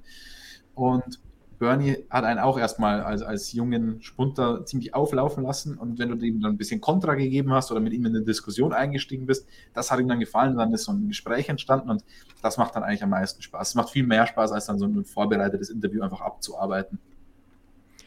Christian, wir haben da schon öfter drüber gesprochen, wie, wie, wie gut Sergio Perez da heute ist und wie, wie locker er da drauf ist. Da habe ich aus Sauberzeiten noch diese schöne Horrorszenario, als er auf ein Interview überhaupt keinen Bock hatte, weil es auch aus irgendeinem Grund in seinem Zeitplan nicht drin stand und die Pressesprecherin da ankam und gesagt hat, hier, hier ist noch einer. War es noch einer? Nein, ich will nicht. Und da hat er gar keinen Bock gehabt auf das Ganze und auf meine Fragen, die auch eher spontan vorher zusammen konzipiert waren, erst recht nicht. Das war relativ schnell vorbei. Passiert. Passiert, gehört dazu. Gut, was haben wir noch an Fragen, die auch relativ schnell vorbei sind? Wir sind schon in der Verlängerung. Ja, ich wollte gerade sagen, also das ist eine Ja-Nein-Frage gewesen und Christian hat es geschafft, daraus eine Abhandlung zu machen. Aber das, das, muss man auch können, das ist ein Talent. Fand ich jetzt gut. Habe ich gut improvisiert, ne? Mhm. Ähm, Chris Giesler möchte wissen, was denkt ihr, falls George nächstes Jahr für Mercedes fahren sollte, könnte er mit Lewis mithalten oder ihn sogar schlagen? Huh, Flo.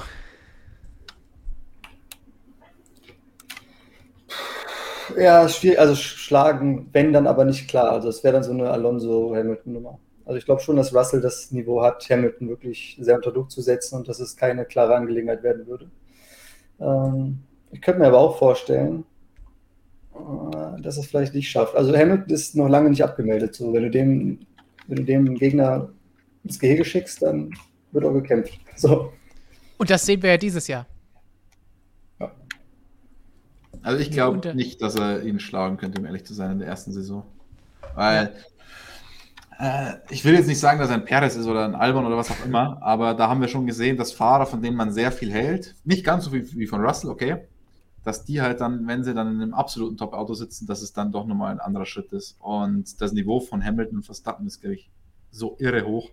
Und das macht es ja auch so geil, diese Saison. Deswegen glaube ich nicht, dass er ihn auf Anhieb schlagen könnte. Auf Anhieb denke ich nicht, zumindest nicht konstant und regelmäßig. Er kann ihn vielleicht mal so wie Bottas. Bottas kann ihn ja ausschlagen, sowohl im Qualifying als auch im Rennen, aber er kann es sicherlich nicht konstant gleich Saisonstart, fünf ersten Rennen. Russell macht Hamilton nieder oder ist jedes Mal zumindest vor ihm, wenn auch nur knapp. Das kann ich mir jetzt auch nicht vorstellen. Es wäre aber wünschenswert, wenn er ihm mal so eine Challenge bieten würde, so eine teaminterne Challenge. Das wäre nice. Solange wir eine externe Challenge haben, ja, ist mir das auch recht. Sogar, sogar noch mehr.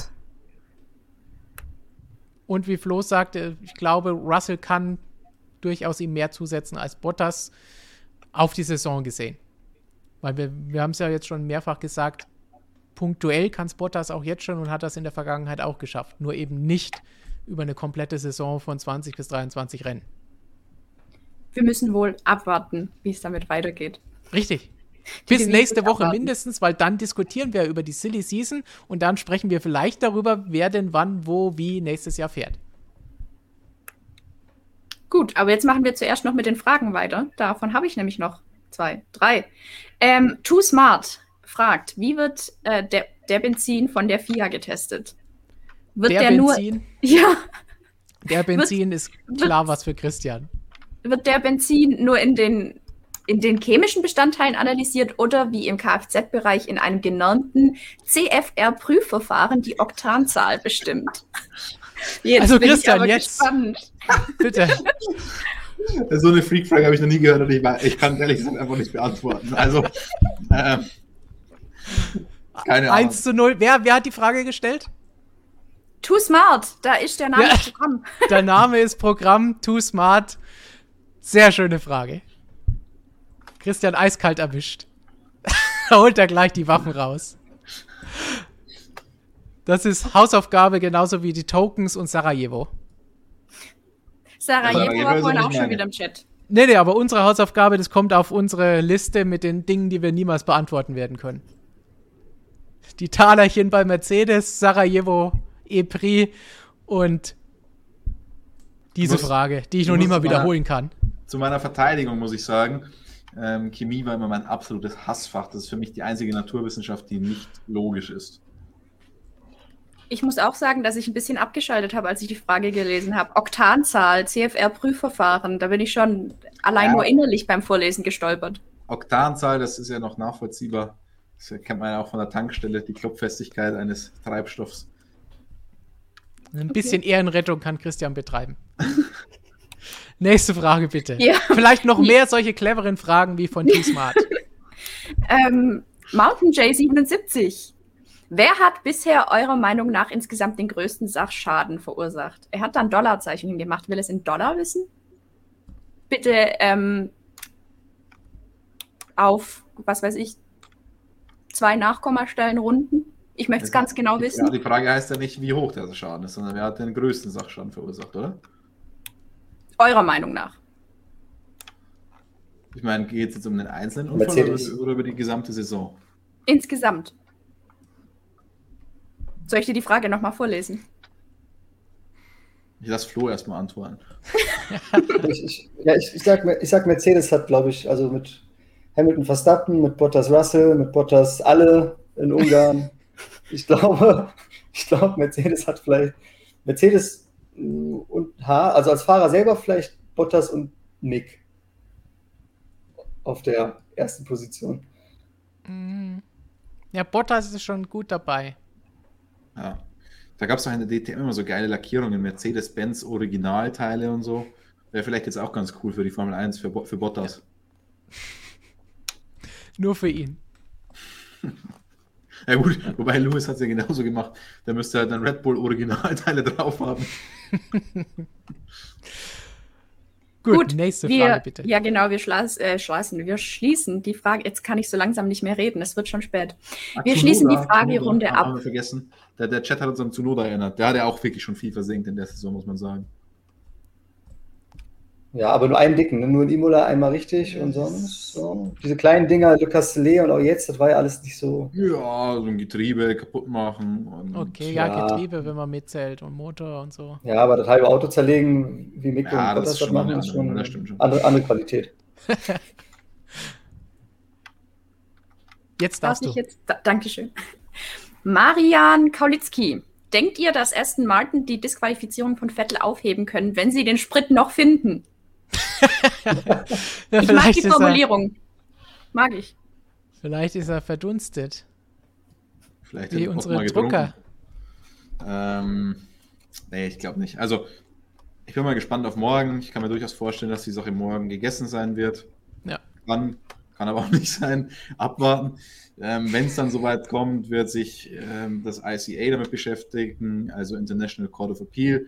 Das heißt, es ist dann eigentlich offiziell nicht mehr vier Sache, sondern die vier, äh, sondern die, dieses unabhängige Gericht urteilt dann über den Fall zwischen FIA und äh, Aston Martin.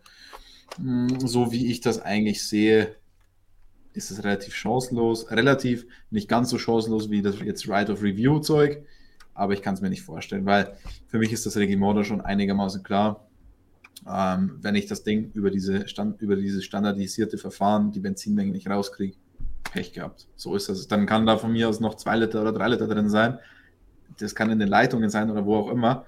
Aber das Regiment sagt ja, das muss woanders entnommen werden. Und also sehe ich, sehe ich als sehr schwierig an. Und da jetzt einfach nur mit Rechenmodellen zu kommen, so viel Sprit müsste da drinnen sein. Naja, am nächsten Tag denke ich mir auch, habe ich wirklich so viel getrunken? Also, ähm, ja. Vor allem, das kann ja dann jeder machen. Dann kommen sie alle mit, alle mit weniger Sprit ins Ziel und rechnen die einen vor und sagen, das muss aber passen. Das ist, wenn ja, du jetzt dann durchkommen lässt, hast du das Problem, dass irgendwann das ausgereizt wird. So.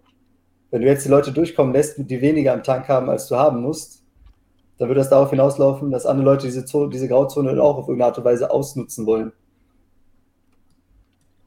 Ja, also am Ende ist es ein technisches Reglement und das technische Reglement ist halt schwarz und weiß eigentlich vor allem an der Stelle finde ich es wirklich schwarz und weiß und wenn du da nicht drin bist, ist es halt eine Disqualifikation und fertig. Patrick schlägt vor, Red Bull würde in so einem Fall ein Video mit Elben machen, in welchem man klar sieht, dass noch viel Benzin drin ist. Ich denke, das beschreibt die Tatsachen perfekt. Gut.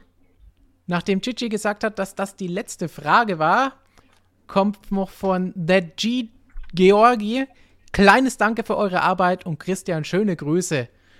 Oh, das ist anscheinend wieder das gleiche wie schon am Wochenende. Das habe ich dir vorhin erst geschickt und gezeigt. Die Begeisterung sieht bei dir nicht so großartig naja, aus. Also der Hashtag ist natürlich äh, gravierend falsch, denn der FC Schalke 04 hat am Wochenende gegen Kiel einen fast Kantersieg eingefahren. Also war ein erfolgreiches Fußballwochenende. Schalke gewonnen, Jan Regensburg gewonnen, Jan Regensburg sogar auf einem Aufstiegsplatz aktuell. Was will man mehr? Da freut sich der Christian. Und dann freuen wir uns nochmal stellvertretend für unser ganzes Team, dass ihr alle so lange mit dabei wart, dass ihr so fleißig Fragen gestellt habt, damit Chichi was zum Tippen und zum Raussuchen hatte. Und da haben wir noch einen wunderbaren Kommentar vom Professor Dr. Racer. Fazit der Saison: Egal ob Biber oder Seeotter, Hauptsache Murmeltiere. Was für eine hammergeile Saison bis jetzt. Danke, dass ihr uns immer, immer in Zeiten von PayTV so flott informiert mit Streams und so weiter.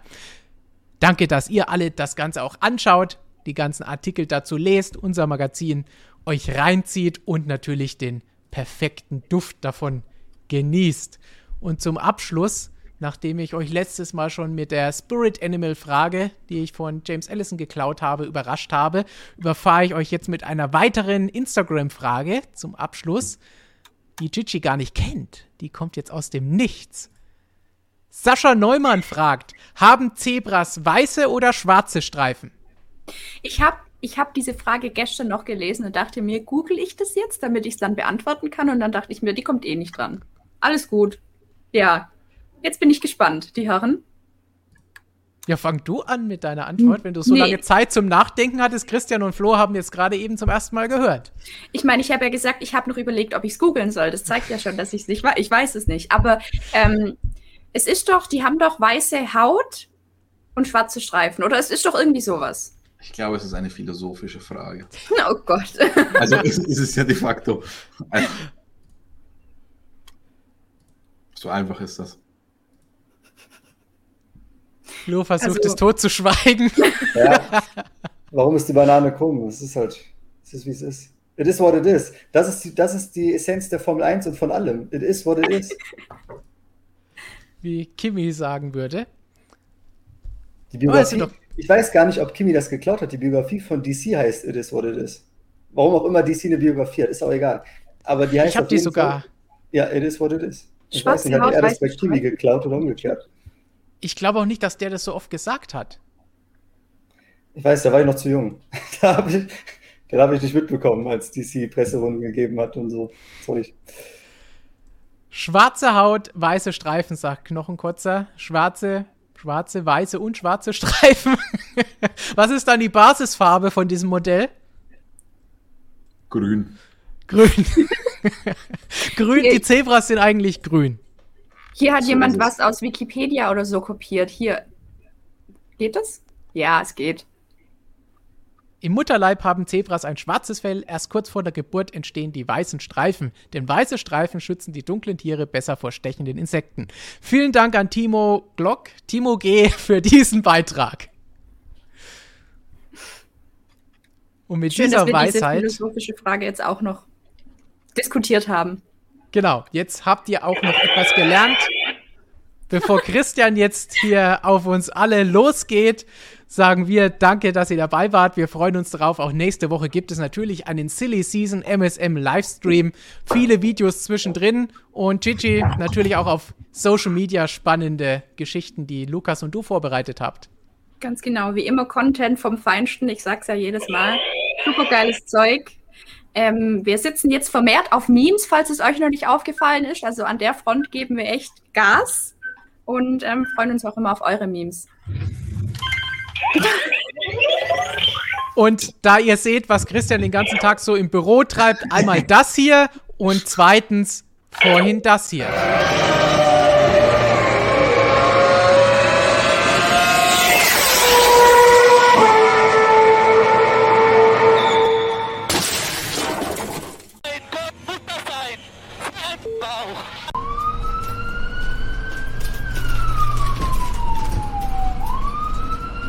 Damit verabschieden wir uns bis zum nächsten Mal mit einem kleinen Lesetipp für euch. Auf Wiedersehen. Ciao, ciao.